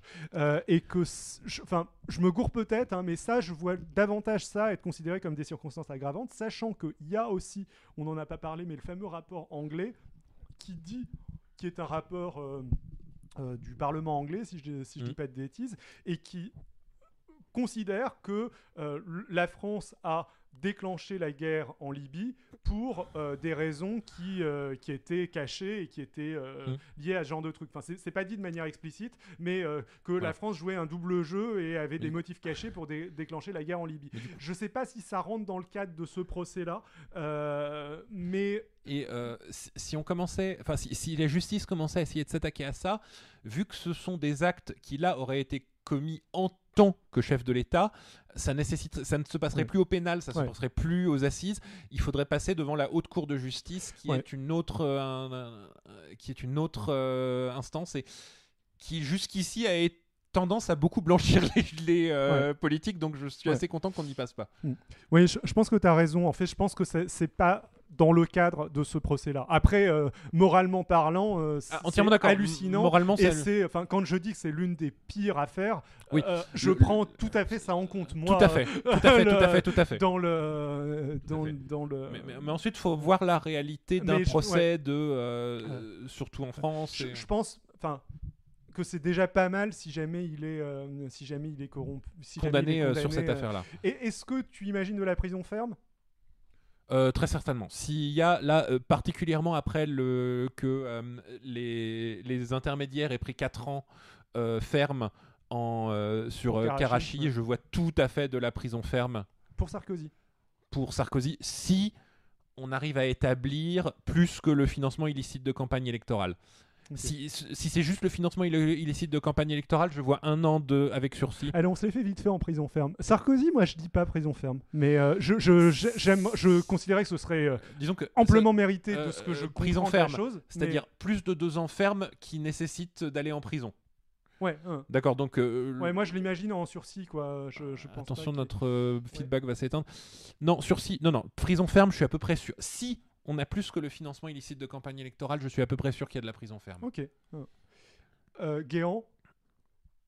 Euh, Oh, moi, Guéant, je dis prison ferme, mais je pense qu'il l'est fait pour le coup. Je pense euh, oui. euh, Oui, oui, Gu- je pense, Gu- Guéant. Définitivement, Euh, oui. Euh, Takedine, bon, je dis en fuite, Condamnation, on le reverra, oui. on le reverra pas. De toute façon, il a déjà été condamné pour de la, pour de la prison ferme. Jory, pareil, je dis prison ferme, mais en fuite et il les fera pas. Je pense aussi. Et peut-être même, euh, je le vois plus euh, établi dans un, dans un pays Alors, quelqu'un de téléphone. où, euh, le, où ce genre de, de questions ne se pose pas Oui. que, qu'en train de faire de la, de la prison ferme en Mhm. vrai. Oui, je pense aussi. Wörth, Wörth, sursis, sur... Oui, non, je- interdiction je- de. ouais, ouais, et ouais. probablement Ouais. assortie d'une interdiction de déserter des, des fonctions Ouais. de quelque chose. Peut-être même pas du sursis, hein, pour le coup, euh, pour le Ouais, coup, je-. Peut-être un petit euh, Ouais. quelque chose. Hortefeux, Ah, ah, bonne question. Sursis, probablement. Selon à quel point il a réussi, on- il a réussi à échapper à l'association de malfaiteurs. Et Gobert. euh, Gobert, peut-être pas dans ce cadre-là, euh, je sais Mhm. pas. Euh, Après, Gobert, je, je, je, je sais pas si. Enfin, au vu, Gobert, de, de toutes ces ouais, au vu de toutes ces condamnations, je suis surpris qu'il soit pas déjà en prison, ce qui est peut-être le cas. sais alors en fait, non, euh. Gobert, il avait, de- il avait chopé du sursis, il a chopé du ferme avec Karachi, mais il a fait appel. Donc, euh, si jamais Ouais, ça- son appel saute, là, il se mange 4 ans plus le sursis, plus euh, Ouais. il sera pas bien. Bah voilà, je pense qu'on a. On, a, fait un beau tour. Hein On a fait un beau tour. euh, Merci on- beaucoup d'être resté avec nous aussi longtemps. Ouais. On peut terminer juste par un mini bonus JDD Mediapart. Je voulais euh, dire juste deux mots là-dessus. les, les, euh, les- les acteurs journalistiques de cette affaire. sont assez intéressants. Si jamais vous, vous recherchez sur Google affaire Kadhafi, vous allez voir deux types de sources. Vous allez voir l'enquête de Mediapart qui va être relayée par des journaux comme Le Monde, qui ressemble beaucoup à ce qu'on vous a présenté ici, euh, en gros, qui est pas mal à charge euh, contre Sarkozy. Et il y a un discours qui est complètement différent, qui est le discours que vous allez trouver au niveau du JDD, euh, du journal du dimanche, où le JDD va systématiquement publier des articles qui Alors, défendent euh, en fait- les Sarkozy dans cette affaire. tout ce qui peut être un élément à décharge de Sarkozy va être publié dans le DJDD indistinctement, avec peu d'analyse et avec vraiment une thèse de défendre Sarkozy. Le, donc, le, Et- euh, le directeur du, euh, de publication du JDD, euh, Hervé, Hervé Gattegno, et euh, le directeur de Mediapart, Elvi- Edwy Plenel, ont travaillé ensemble au Monde. On ne sait pas s'il y a une querelle personnelle ou pas entre eux. C'est deux journalistes d'investigation qui ont un passé dans, le, dans le même domaine. C'est même ils ont un passé commun, c'est Edoui Plenel et Hervé Gattegno. Et Hervé Gattegno a obtenu son premier poste grâce à Edoui Plenel. Ils ont été amis à une époque. Euh, et euh, bah, c'est euh, difficile d'avoir une interprétation exactement forte là-dessus. Peut-être qu'Hervé Gattegno est, est intimement. euh, Ah non, non, mais il- il, euh, c'est- est sûrement, alors, sûrement je vais- je vais intimement dire, convaincu. C'est pas qu'il est intimement convaincu, il l'a ouvertement dit. Il a ouvertement dit qu'il était à la tête de la défense de Sarkozy, qu'il était à la recherche du complot qui a tenté de couler Sarkozy. Mm. Sarkozy lui a dit qu'il était son premier défenseur. Donc, il, il- Ouais, il n'a absolument pas caché qu'il était euh, activement pour un parti. Mais ce qui est sûr aussi, c'est que c'est un phénomène auto-entretenu. Euh, C'est-à-dire que Hervé Gattegno défend Sarkozy, donc les sarkozystes parlent généralement au JDD et euh, Hervé Mm. Ga- enfin, Alexandre Jory a euh, à plusieurs reprises fait passer des infos par le JDD et on comprend que ils ont un certain nombre de sources internes à l'affaire, bon, qui à mon avis envoient plutôt des infox que, euh, que des infos, Oui. euh, mais, pour- mais qui sont pas nécessairement inintéressantes. Enfin, il y a- Voilà. il y, a un vrai travail faut journalistique Tout à fait. qui est Il faut aussi faire fait totalement la différence. C'est pas, il ne publie pas de fake news. oui, c'est c'est pas des fake news. Ils, ils publient éventuellement des faux témoignages, mais, Oui, euh, mais des euh, témoignages- il les publie comme étant des témoignages. quoi. Il, il passe pas le euh, Il la a des barre. sources, Ouais. il a un nom, il... Il fait un peu de travail pour tenter de confirmer ses sources. On est sur euh, du journalisme à charge, pas, forcément, Ouais. pas du faux journalisme. Mais vraiment, c'est hallucinant à tel point, à, à quel point est-ce que systématiquement, dès que vous allez entendre Hervé Gatigno parler sur un média, il parle assez souvent dans- sur Le Point, sur BFM, euh, vous allez avoir quelque chose qui va être la défense euh, de Nicolas Sarkozy, Et- absolument systématiquement. Que quand on et- regarde aussi, ouais. les, avec un peu l'esprit critique, les articles qui paraissent sur le JDD, il y en a beaucoup, beaucoup qui sont du muddying of the water, c'est-à-dire troubler l'eau de façon à ce qu'on puisse plus se faire une opinion. Ouais. Il y a, euh, ils présentent des témoignages à décharge qui ne déchargent pas grand-chose, mais qui rajoutent du bruit dans le...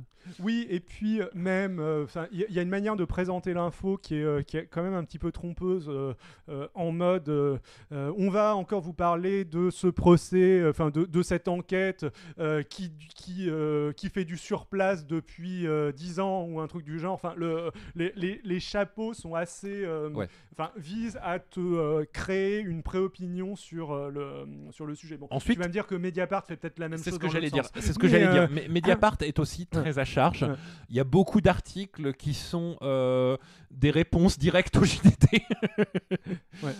Et, euh, le, le- et euh, donc, il faut aussi voir que Mediapart est persuadé de ce qu'il raconte. Ouais. Mais bon, les deux ont des sources. Celle de. Bon, je- ensuite, nous, on est un tout petit peu plus. On, est que- complètement plus euh, du côté de Mediapart. Enfin, le, Oui. mon, sentiment quand je lis un article de Mediapart, j'ai l'impression que les sources sont, sont, sont réelles et intéressantes. Et euh, côté JDD, j'ai- l'impression que c'est du vent et que globalement, ils balancent l'enfumage de, euh, de, euh, Il balance, de Sarkozy. voilà, il Mais, balance euh, la défense. ouais. Mais, mais bon, c'est Voilà. intéressant quand même. Et c'est intéressant de le savoir quand vous voyez un article euh, là-dessus.